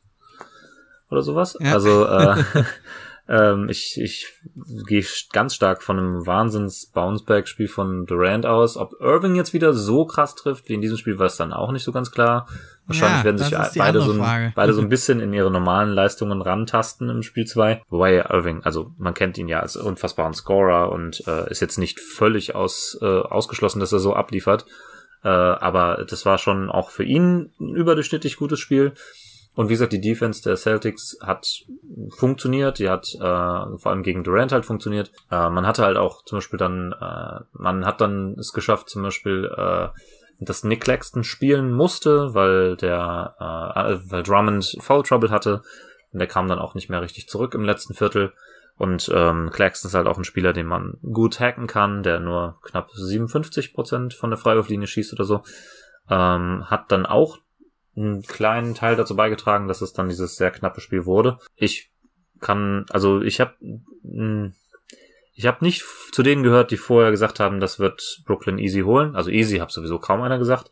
Die, die, allermeisten, die ich gesehen habe, sagen Brooklyn in sieben. Ich glaube eher, es wird Boston in sieben und äh, ja, bin sehr gespannt, wie es weitergeht. Ah, ich habe ja vorher sogar gesagt, Boston in sechs, da bleibe ich auch dabei, mhm. weil also Durant wird natürlich weiter auftrumpfen, aber ich denke, Kyrie Irving, der kann nicht jedes Spiel 39 raushauen ja. und äh, gerade die Big Man, also ja, da sehe ich dann schon Boston deutlich im Vorteil. Vielleicht kommt ja sogar noch der Time Lord irgendwie zurück, aber ja, hast du das wahrscheinlich noch ein bisschen. Wollte ich nämlich fragen, hast du das 4-2 getippt, bevor Williams sich verletzt hat? Oder? Äh, nee, nee, danach, danach, danach sorry. Da war jetzt okay, gerade so, jetzt, also am das, Samstag vor den Playoffs. Ja, dann würde ich sagen, es ist ein recht mutiger Tipp, würde ich sagen, weil es schon ein wichtiger Spieler, Robert Williams. Äh, aber wie gesagt, kann man auch durchaus akzeptieren, diese Meinung. Also gerade nach Spiel 1 halt, ne?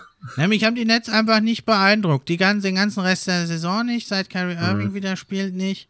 Äh, Im Play-In-Tournament nicht, gegen ein absolut short-handed Cavs-Teams, ganz knapp ja. sich ja nur durchgesetzt. Hat mich nicht beeindruckt und ich denke, selbst wenn äh, Kyrie Irving und Durant da ihre 60 Punkte machen gegen die äh, Nets, gegen die Celtics Defense, die, die Roleplayer, das, das sehe ich einfach nicht, äh, dass ein Dragic und ein Claxton hier jedes Spiel 13, 14 Punkte machen.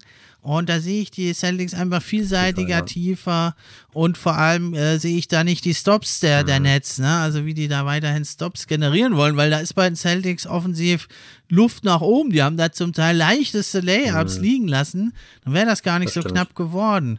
Ne? Also das äh, wird eine unheimlich spannende Serie, aber ich denke, es kommt auch mit drauf an auf Seth Curry. Der wirkt nach wie vor sehr, sehr angeschlagen. Wenn der natürlich wieder in Normalform ist, dann das ist natürlich nochmal ein Upgrade für die Nets. Ja, auf Curry kann sie einfach nicht verzichten, weil sie ja schon auf Joe Harris verzichten müssen und was das Shooting angeht und auf Ben Simmons verzichten müssen, logischerweise, äh, was die Defense angeht, ähm, sind schon auch sehr short-handed die Nets aktuell. Das ist, darf man nicht vergessen. Also, man sagt immer so gern, ja, die haben ja äh, Durant und Irving, dann gewinnen sie ja schon mal automatisch das zweite Spiel und dann mal gucken, so. Ähm, naja, also Tatum ist für mich dieses Jahr ein äh, All-NBA First-Teamer und ähm, spielt eine absurd gute äh, zweite Saisonhälfte und eigentlich auch trotz des schwachen Starts, so wie bei vielen äh, Stars dieses Jahr, äh, Doncic nicht so einen starken Start gehabt und so. Ähm, trotzdem hat er eine unfassbar gute, also die beste Saison seiner Karriere gespielt. Und ähm, ja, dieses Team ist legit, würde ich einfach mal sagen, ne? Die Celtics. Ja, wirklich überraschend, ne? Also man hatte ja immer, es war immer so ein bisschen die Frage, Tatum Brown, kann das wirklich funktionieren? Äh, die Celtics selber, ne? Der alte GM, der hat immer versucht, eigentlich da einen dritten Star dazu zu holen. Pikanterweise ja Kyrie Irving, dem es ja jetzt nicht mehr gefällt in Boston, der da auf das Leprechaun auch drauf tritt und Stinkefinger ja. verteilt. Weiß nicht, ob es das sein muss, ne? So vom Spirit her finde ich es ganz okay, aber vielleicht in anderer Form wäre es auch okay.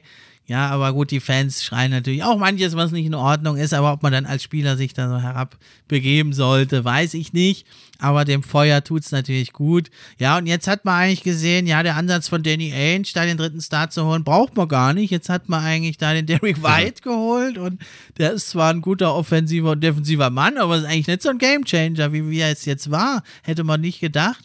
Aber da fehlte eben einfach einer, der nochmal einen Pass macht, der nur gute Würfe nimmt, der rotiert, der sich bewegt. Und der Rest hat sich jetzt ja so von alleine ein bisschen eingerenkt, was immer fehlte eben noch zu so einem absoluten Ja, der entscheidende Punkt für mich war der, dass Marcus Smart jetzt die Rolle des Point Guards ganz klar akzeptiert hat. Also, dass er keinen Ballhandling, äh, kleinen Ballhandling Guard neben sich mehr braucht. Dass er das, sag ich mal, einen Großteil des Ballhandling übernimmt. Natürlich ist dann Tatum der primäre Creator und das macht auch Jalen Brown gut, aber Jalen Brown funktioniert auch, finde ich, off the ball so viel besser als on ball, weil on ball ist er einfach nur die, ja, die Light-Version von Tatum, wenn man so will, aber off ball bewegt er sich ganz anders als es Tatum macht, äh, schafft es viel mehr die, die, die Curls um die Blöcke herum und die super ja, gute, ja. ein super guter Cutter. Ich will jetzt nicht sagen, dass Tatum das alles nicht könnte, aber er hat, der bringt da ganz andere Aspekte mit rein, wodurch die Spieler, die beiden sich doch ein bisschen unterscheiden, ja. weil man, ne, wie du schon so sagtest, können die beiden überhaupt zusammenspielen, die sind sich ja so ähnlich. ähm, naja, also Paul George und Kawhi Leonard können auch gut nebeneinander spielen, so, ne? ja. Wenn sie denn, Wenn fit, sie denn sind, fit sind. Ja. Und, und das ist für mich immer ein schwaches Argument. Das, die Celtics Defense wurde halt jetzt unleashed, indem man keinen schmalen, schwachen Guard wie früher Kyrie Irving vielleicht noch, dann äh, Kemba Walker und jetzt dieses Jahr auch Dennis Schröder, so, die, die braucht man in dem Lineup einfach nicht, beziehungsweise die sind eher hinderlich. Weil die Creation hast du von Tatum und Brown und auch mal Smart, aber die Defense war halt immer so nur so stark wie der das schwächste Glied und dementsprechend oft nicht so gut.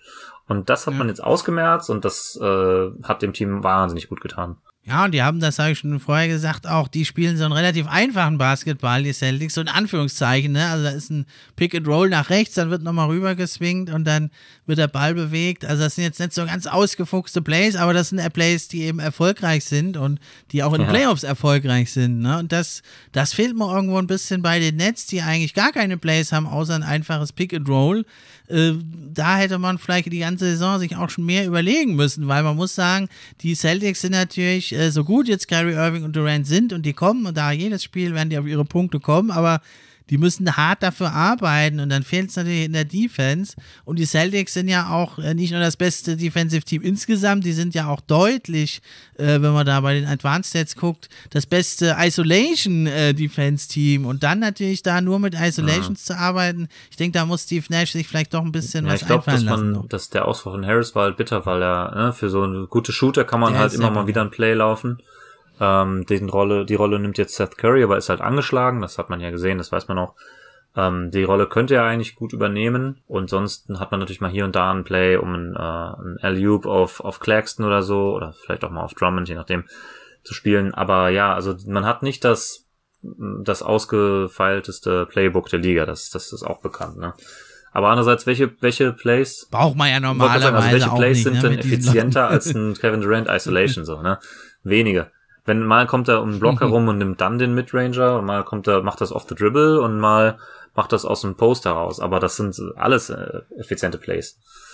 Für gewöhnlich. Das ist klar und der wird da auch da, ich denke, 35 Punkte im Schnitt trotzdem machen in der Serie. Die Frage ist halt, ob es dann eben reicht. Ja, dann äh, haben wir noch 3 gegen 6, Bucks Bulls, nicht ja. ganz so spannend. Die Bucks mit einem ja relativ lockeren Sieg, würde ich eigentlich sagen. Ich hatte es ja auch 4-1 getippt. Äh, ja, wie ja, siehst du die Serie? Klare Sache für Milwaukee. Ähm, sind sowieso das deutlich bessere Team. Das Matchup liegt ihnen sehr, weil äh, ja, die, die Bulls haben sowieso das Problem mit der Interior Defense das ganze Jahr über gehabt und äh, Janis ist da einfach geht er mit dem Kopf durch die Wand und die Wand existiert eigentlich gar nicht.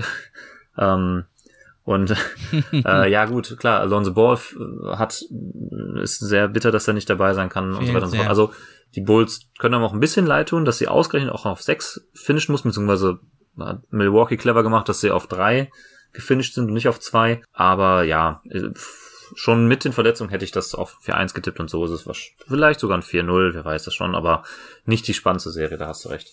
Sweep oder Gentleman Sweep, aber trotzdem, also für die Bulls-Fans da draußen brauchen die nicht grämen, haben sich ja um viele, viele Plätze vorgeschoben und wenn nicht die ganzen Verletzungen gekommen wären, dann wären sie ja Vierter, Fünfter bestimmt noch mhm. gewesen und da hätten sie vielleicht auch bessere Karten gehabt, jetzt in einem Matchup gegen Toronto zum ja. Beispiel, denke ich, wird es auch anders aussehen gegen die absoluten Top-Teams. Hat es aber auch in Bestbesetzung nicht so gut ausgesehen. Da war ja ein ganz mieser Rekord. Und da fehlt noch ein bisschen, aber das war ja auch klar. Man hat ganz äh, viele, also aggressive Moves da jetzt gemacht. Man hat sich ja auch belohnt. Und jetzt natürlich da auf so einen, den Champion und so ein erfahrenes Playoff-Team zu treffen. Besonders ja. bitter, aber die Saison ist so oder so ein Erfolg. Ob man da jetzt gesweept wird oder nicht, das, da könnte den Bull-Fans auch völlig egal sein. Das sieht jetzt doch gut aus, was da entsteht steht. Und dann hat man mit Ayo Sunmo noch einen Youngster in der Hinterhand. Also sehr positive Entwicklung. Ja, oder Patrick Williams, der kaum spielen konnte dieses Jahr, ne? dem man auch noch viel Potenzial genau. zuschreiben darf. Sehr hoher Pick gewesen, noch vor zwei Jahren. Also äh, dem, trau dem Team traue ich einiges noch zu. Klar, ähm, äh, Rosen ist schon ein bisschen älter. Naja, also klar, ob das Team jetzt so ein absolutes äh, Contender-Team irgendwann mal wird in den nächsten zwei, drei Jahren, weiß man noch nicht, aber ich finde, man ist, man kann durchaus argumentieren, warum das sinnvoll war, diese Moves zu machen. Und ähm, mir gefällt's, wenn Team, Teams auch mal ein Risiko eingehen bei der Kaderplanung. Und nicht immer nur Tanking und dann irgendwie um Titel irgendwie auch mal so sich ein bisschen Stück für Stück verbessern. Und das haben die Bulls gemacht. Und wie du es ja sagtest, haben noch ein paar Pieces da, weiterzuwachsen. Und äh, Levine hat man jetzt gehalten und, und hat ihn mal auch in die Playoffs gebracht und so. Und dann denke ich, wird er da auch bleiben. Und dann kann man da langfristig was aufbauen mit Lonzo Ball und, und Zach Levine, Pat Williams, Dosunmu. Also das ist schon ein gutes Gerüst für die ja. Zukunft auch. Ja, und dann äh, ja, kommen wir zu einer Serie, die hatte ich vorher als spannend gesehen. Vielleicht wird es noch, aber bisher ist es nicht. Die Sixers gegen die Raptors. Ich habe sogar also ein 4-2 für Toronto getippt. Die müssen also jetzt alle Spiele gewinnen dann, wenn es so kommt. Es steht nämlich 2 zu 0 für die Sixers, relativ deutlich und ja, Embiid dominiert extrem. Hätte ich jetzt nicht gedacht, dass er so extrem da gegen den etwas kleinen Raptors Frontcourt zwar dominieren kann. Hast du das so erwartet, dass der da alle wegmacht? Ja, nicht, nicht ganz so sehr. Man muss aber schon sagen, dass die Raptors ja schon keinen klassischen Seven-Footer äh, im, in der Hinterhand haben gegen ihn und ähm, ist ja auch, das Matchup ist jetzt nicht ganz so günstig für Toronto, weil man eben äh, da durch das vieles eigentlich eine Switching Defense spielt und ähm, halt einfach so ein Five Forward Lineup, wenn man so oder vier Forwards, einen einen Van Vliet spielt. Ja, da das ist natürlich irgendwie auch zu erwarten, dass Embiid gut spielt. Dann hängt es mehr oder weniger dann davon ab, wie gut performen dann die anderen Philadelphia Rollenspieler. Äh, ich habe jetzt James Harden als Rollenspieler bezeichnet. ähm, naja, also Harden war im zweiten Spiel auch nicht gerade, nicht gerade mm, top. Ne, nur 14 Punkte. Dafür Maxi rastet halt komplett aus. Spiel 1 vor allen Dingen und jetzt in Spiel 2 auch noch ziemlich gut gewesen. Das weiß ich nicht, ob das in Toronto so bleiben wird. In Toronto wird auch, ähm, ja, entsprechend, wie man ja schon weiß, äh, äh, äh, Matisse Thibault nicht spielen dürfen, weil er nur einmal geimpft ist, soweit ich weiß.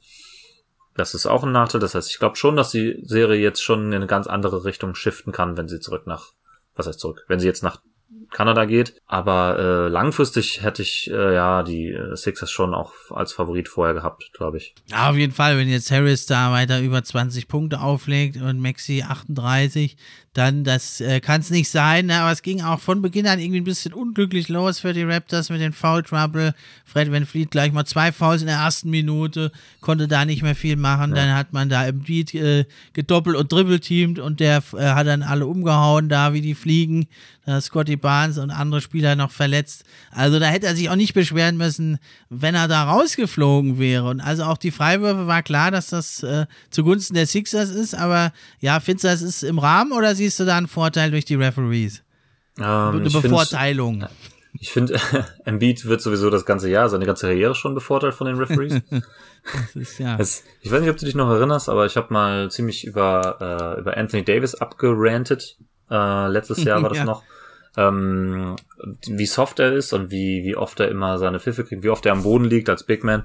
Und Embiid ist ja eigentlich eine Katastrophe. Also keiner ist so schwer wie er gefühlt, außer Zion Williamson vielleicht in der ganzen Liga und, und ja. Valanciunas vielleicht noch, kommt daran, aber das war's dann auch schon. Und wie oft er am Boden, li Boden liegt, ist nicht normal. Also ja. das ist ehrlich gesagt auch ein Punkt, ich habe das jetzt schon ein paar Mal irgendwo gelesen, dass Leute äh, das tatsächlich als Argument liefern, warum er sagt, okay, wenn der 14 Mal pro Spiel an die, an die Freiwurflinie geht und das mit 80 Prozent trifft, dann sind das halt elf Punkte, die dem jedes ja. Jahr, äh, jedes Spiel zustehen. Und das sind halt fast die Hälfte, ja nicht ganz, aber so weit über ein Drittel der Punkte, die er halt macht. So, ne? Und, und wenn man dann bedenkt, wie viele davon halt aus meiner Sicht Quatschpfiffe sind, ähm, dann, dann wäre er aber weitem nicht so ein dominanter Scorer. Und für mich spielt das mit in die Diskussion rein, ob er denn dieses Jahr hätte MVP werden können oder nicht. Tatsächlich. Weil ja, bei Jokic ist das komplett Gegenteil. Also Jokic kriegt gefühlt, ich habe jetzt die Zahlen nicht da, aber kriegt nicht halb so viele Pfiffe, wird aber äh, in der Realität mehr gefault als im Beat. Das stimmt, er hat immer die ganz roten Arme dann. die sieht man vielleicht nicht so sehr. ja, in der Serie, in der Serie finde ich es jetzt halt doppelt ätzend, weil Harden da auch noch so viel Freiwürfe zieht und also gab es ja ein paar Aber lustige Situationen, wie ja. sie da vom Blitz getroffen da zu Boden sinken. Weiß nicht, ob du sehen hast. Beide Harden und Embiid, ja, dabei schub, schubst eigentlich Harden. Embiid schubst Echua in den Weg von Harden und dann fallen sie beide wie vom Blitz getroffen um. Also schon etwas, ja, ja finde ich, äh, unwürdig eigentlich, ehrlich gesagt, für zwei so starke Spieler. Ja, und bei Harden finde ich es äh, mittlerweile hat sich das so, also doch langsam rumgesprochen und die Refs ziehen es auch knallhart durch. Also bei ihm finde ich es geht fast schon ein bisschen zu weit, also zumindest in den paar Regular Season Spielen, die ich gesehen habe, fand ich es fast schon ein bisschen zu hart, wie die Refs das halt alles haben laufen lassen gegen ihn. Er zieht das halt immer noch viel und der Schauspieler auch viel, der floppt viel so, aber nicht mehr als früher, aber er kriegt deutlich weniger Pfiffe als früher, finde ich. Ähm, zumindest in der subjektiven Wahrnehmung der kleinen Sample Size, die ich halt äh, live gesehen habe oder halt mal als volles Spiel gesehen habe. Und bei Embiid ist es einfach äh, so Standard geworden, so normal geworden, dass die, also sobald er die Arme hochreißt, äh, ist, die, ist die Pfeife auch schon ertönt und ob da überhaupt ein Kontakt war, wird dann gar nicht mehr geguckt. Also finde ich irgendwie schon traurig, muss ich schon sagen. Ja, das ist schon, ne? Aber er ist natürlich auch ein ganz schöner Klotz, ne? Und wenn da dann von allen Seiten die Gegenspieler es, kommen und er natürlich dann aber auch. den, den, den Ball wegzieht natürlich, dann kriegt da irgendwo einer auch einen Arm ab. Das ist auch irgendwo klar dann, ne? Ja, ja. Jokic ist halt auch so ein Klotz und der wird nicht halb so oft gefault gefühlt. Das ist schon sehr sehr seltsam irgendwie. Also es ist halt ein Faktor, ne? Aber jetzt in den ersten beiden Spielen war es jetzt nicht das Entscheidende. Nee, ein kleiner Faktor war es schon. Dann kam natürlich äh, Gary Trent Jr. kam noch dazu. Das erste Spiel war komplett wegen Illness, weiß man jetzt nicht, was es ist. Und dann im zweiten Spiel war er, hat er zwar ein bisschen gespielt, war aber offensichtlich nicht fit, wurde ausgewechselt, hat einen Airball auch geworfen. Scotty Barnes jetzt verletzt, also kurz und knapp. Es sieht nicht gut aus für die Raptors. Gibt natürlich immer diesen schönen Spruch. Äh, die Serie beginnt erst, wenn ein Auswärtsspiel gewonnen wird. Allerdings hier wäre die Serie dann schon fast zu Ende. Ja, mhm. also meinst du, das sind jetzt nur Durchhalteparolen für die Raptors oder siehst du da noch eine reelle Chance, dass die jetzt beide Spiele gewinnen in Toronto? Ich sehe schon noch eine Chance hängt natürlich jetzt alles an Spiel 3, ist ja klar. Also wenn man das aus irgendeinem Grund nicht gewinnen sollte, ist die Serie natürlich vorbei. Und man muss sich schon strecken, um jetzt die beiden Heimspiele zu gewinnen mit den Ausfällen, die man hat und dem ungünstigen Matchup, was man sowieso hat. Also ich, wie gesagt, habe Philly von Anfang an eher vorne gesehen. Und obwohl ich mich sehr freuen würde für Toronto, ich finde auch Toronto ein sehr sympathisches Team, aber nicht, nicht dieses Jahr. Ja, warten wir es mal ab. Ich sehe es auch jetzt nicht so gut. Vorher hatte ich auf die Raptors getippt. Ich bleibe natürlich dabei, 4-2. Mal gucken, ob es noch kommt. Aber auf jeden Fall jetzt Fouls und so hin oder her. Die muss dann trotzdem auch ziehen, erstmal die Fouls. Und wie sie es gemacht haben, die Sixers eben routiniert, clever abgezockt, dann die Räume auch genutzt. Da die Roleplayer, hast du ja schon gesagt. Da muss man natürlich auch Respekt haben. Das haben sie sich schon stark verdient, diese zwei Siege. Das, da wollen wir ja gar nicht abstreiten hier. Ne? Auf jeden Fall. Auf jeden Fall. Ja, Chris, dann äh, sind wir am Ende angekommen für heute. Hat echt mal wieder mega Bock gemacht mit dir. Jetzt haben wir schon 90 Minuten hier auch wieder gequatscht über die NBA. Nochmal in Sachen Rookies, alle offenen Fragen geklärt, hoffentlich. Nur in einem Punkt konnten wir uns nicht einigen beim Rookie of the Year und dann noch beim First Team hier mit Jalen Green oder oder Herb Jones, sonst haben wir ja noch alles überraschend ähnlich eigentlich gesehen, ja, mit kleineren Abweichungen und hat mich echt gefreut, dass du wieder da warst und bist hier immer wieder willkommen als Gast. Ja, Steffen, vielen, vielen Dank. Ich war auch sehr happy, mal wieder hier zu sein nach fast drei Monaten Pause. Ähm, ja, immer wieder gerne und ähm, wenn du noch dieses Jahr mal was zu den Playoffs oder halt dann auch in der Offseason oder so, stehe ich dir immer wieder zur Verfügung. Ja, immer wieder gerne. Danke, Chris. Und vielleicht machen wir nochmal ein Update auch mit deinen Suns, wie es weitergeht in der zweiten Runde. Dann, ja, bleibt mir nur noch zu sagen, das war's. Ich bin raus. Dankeschön. Ciao, ciao.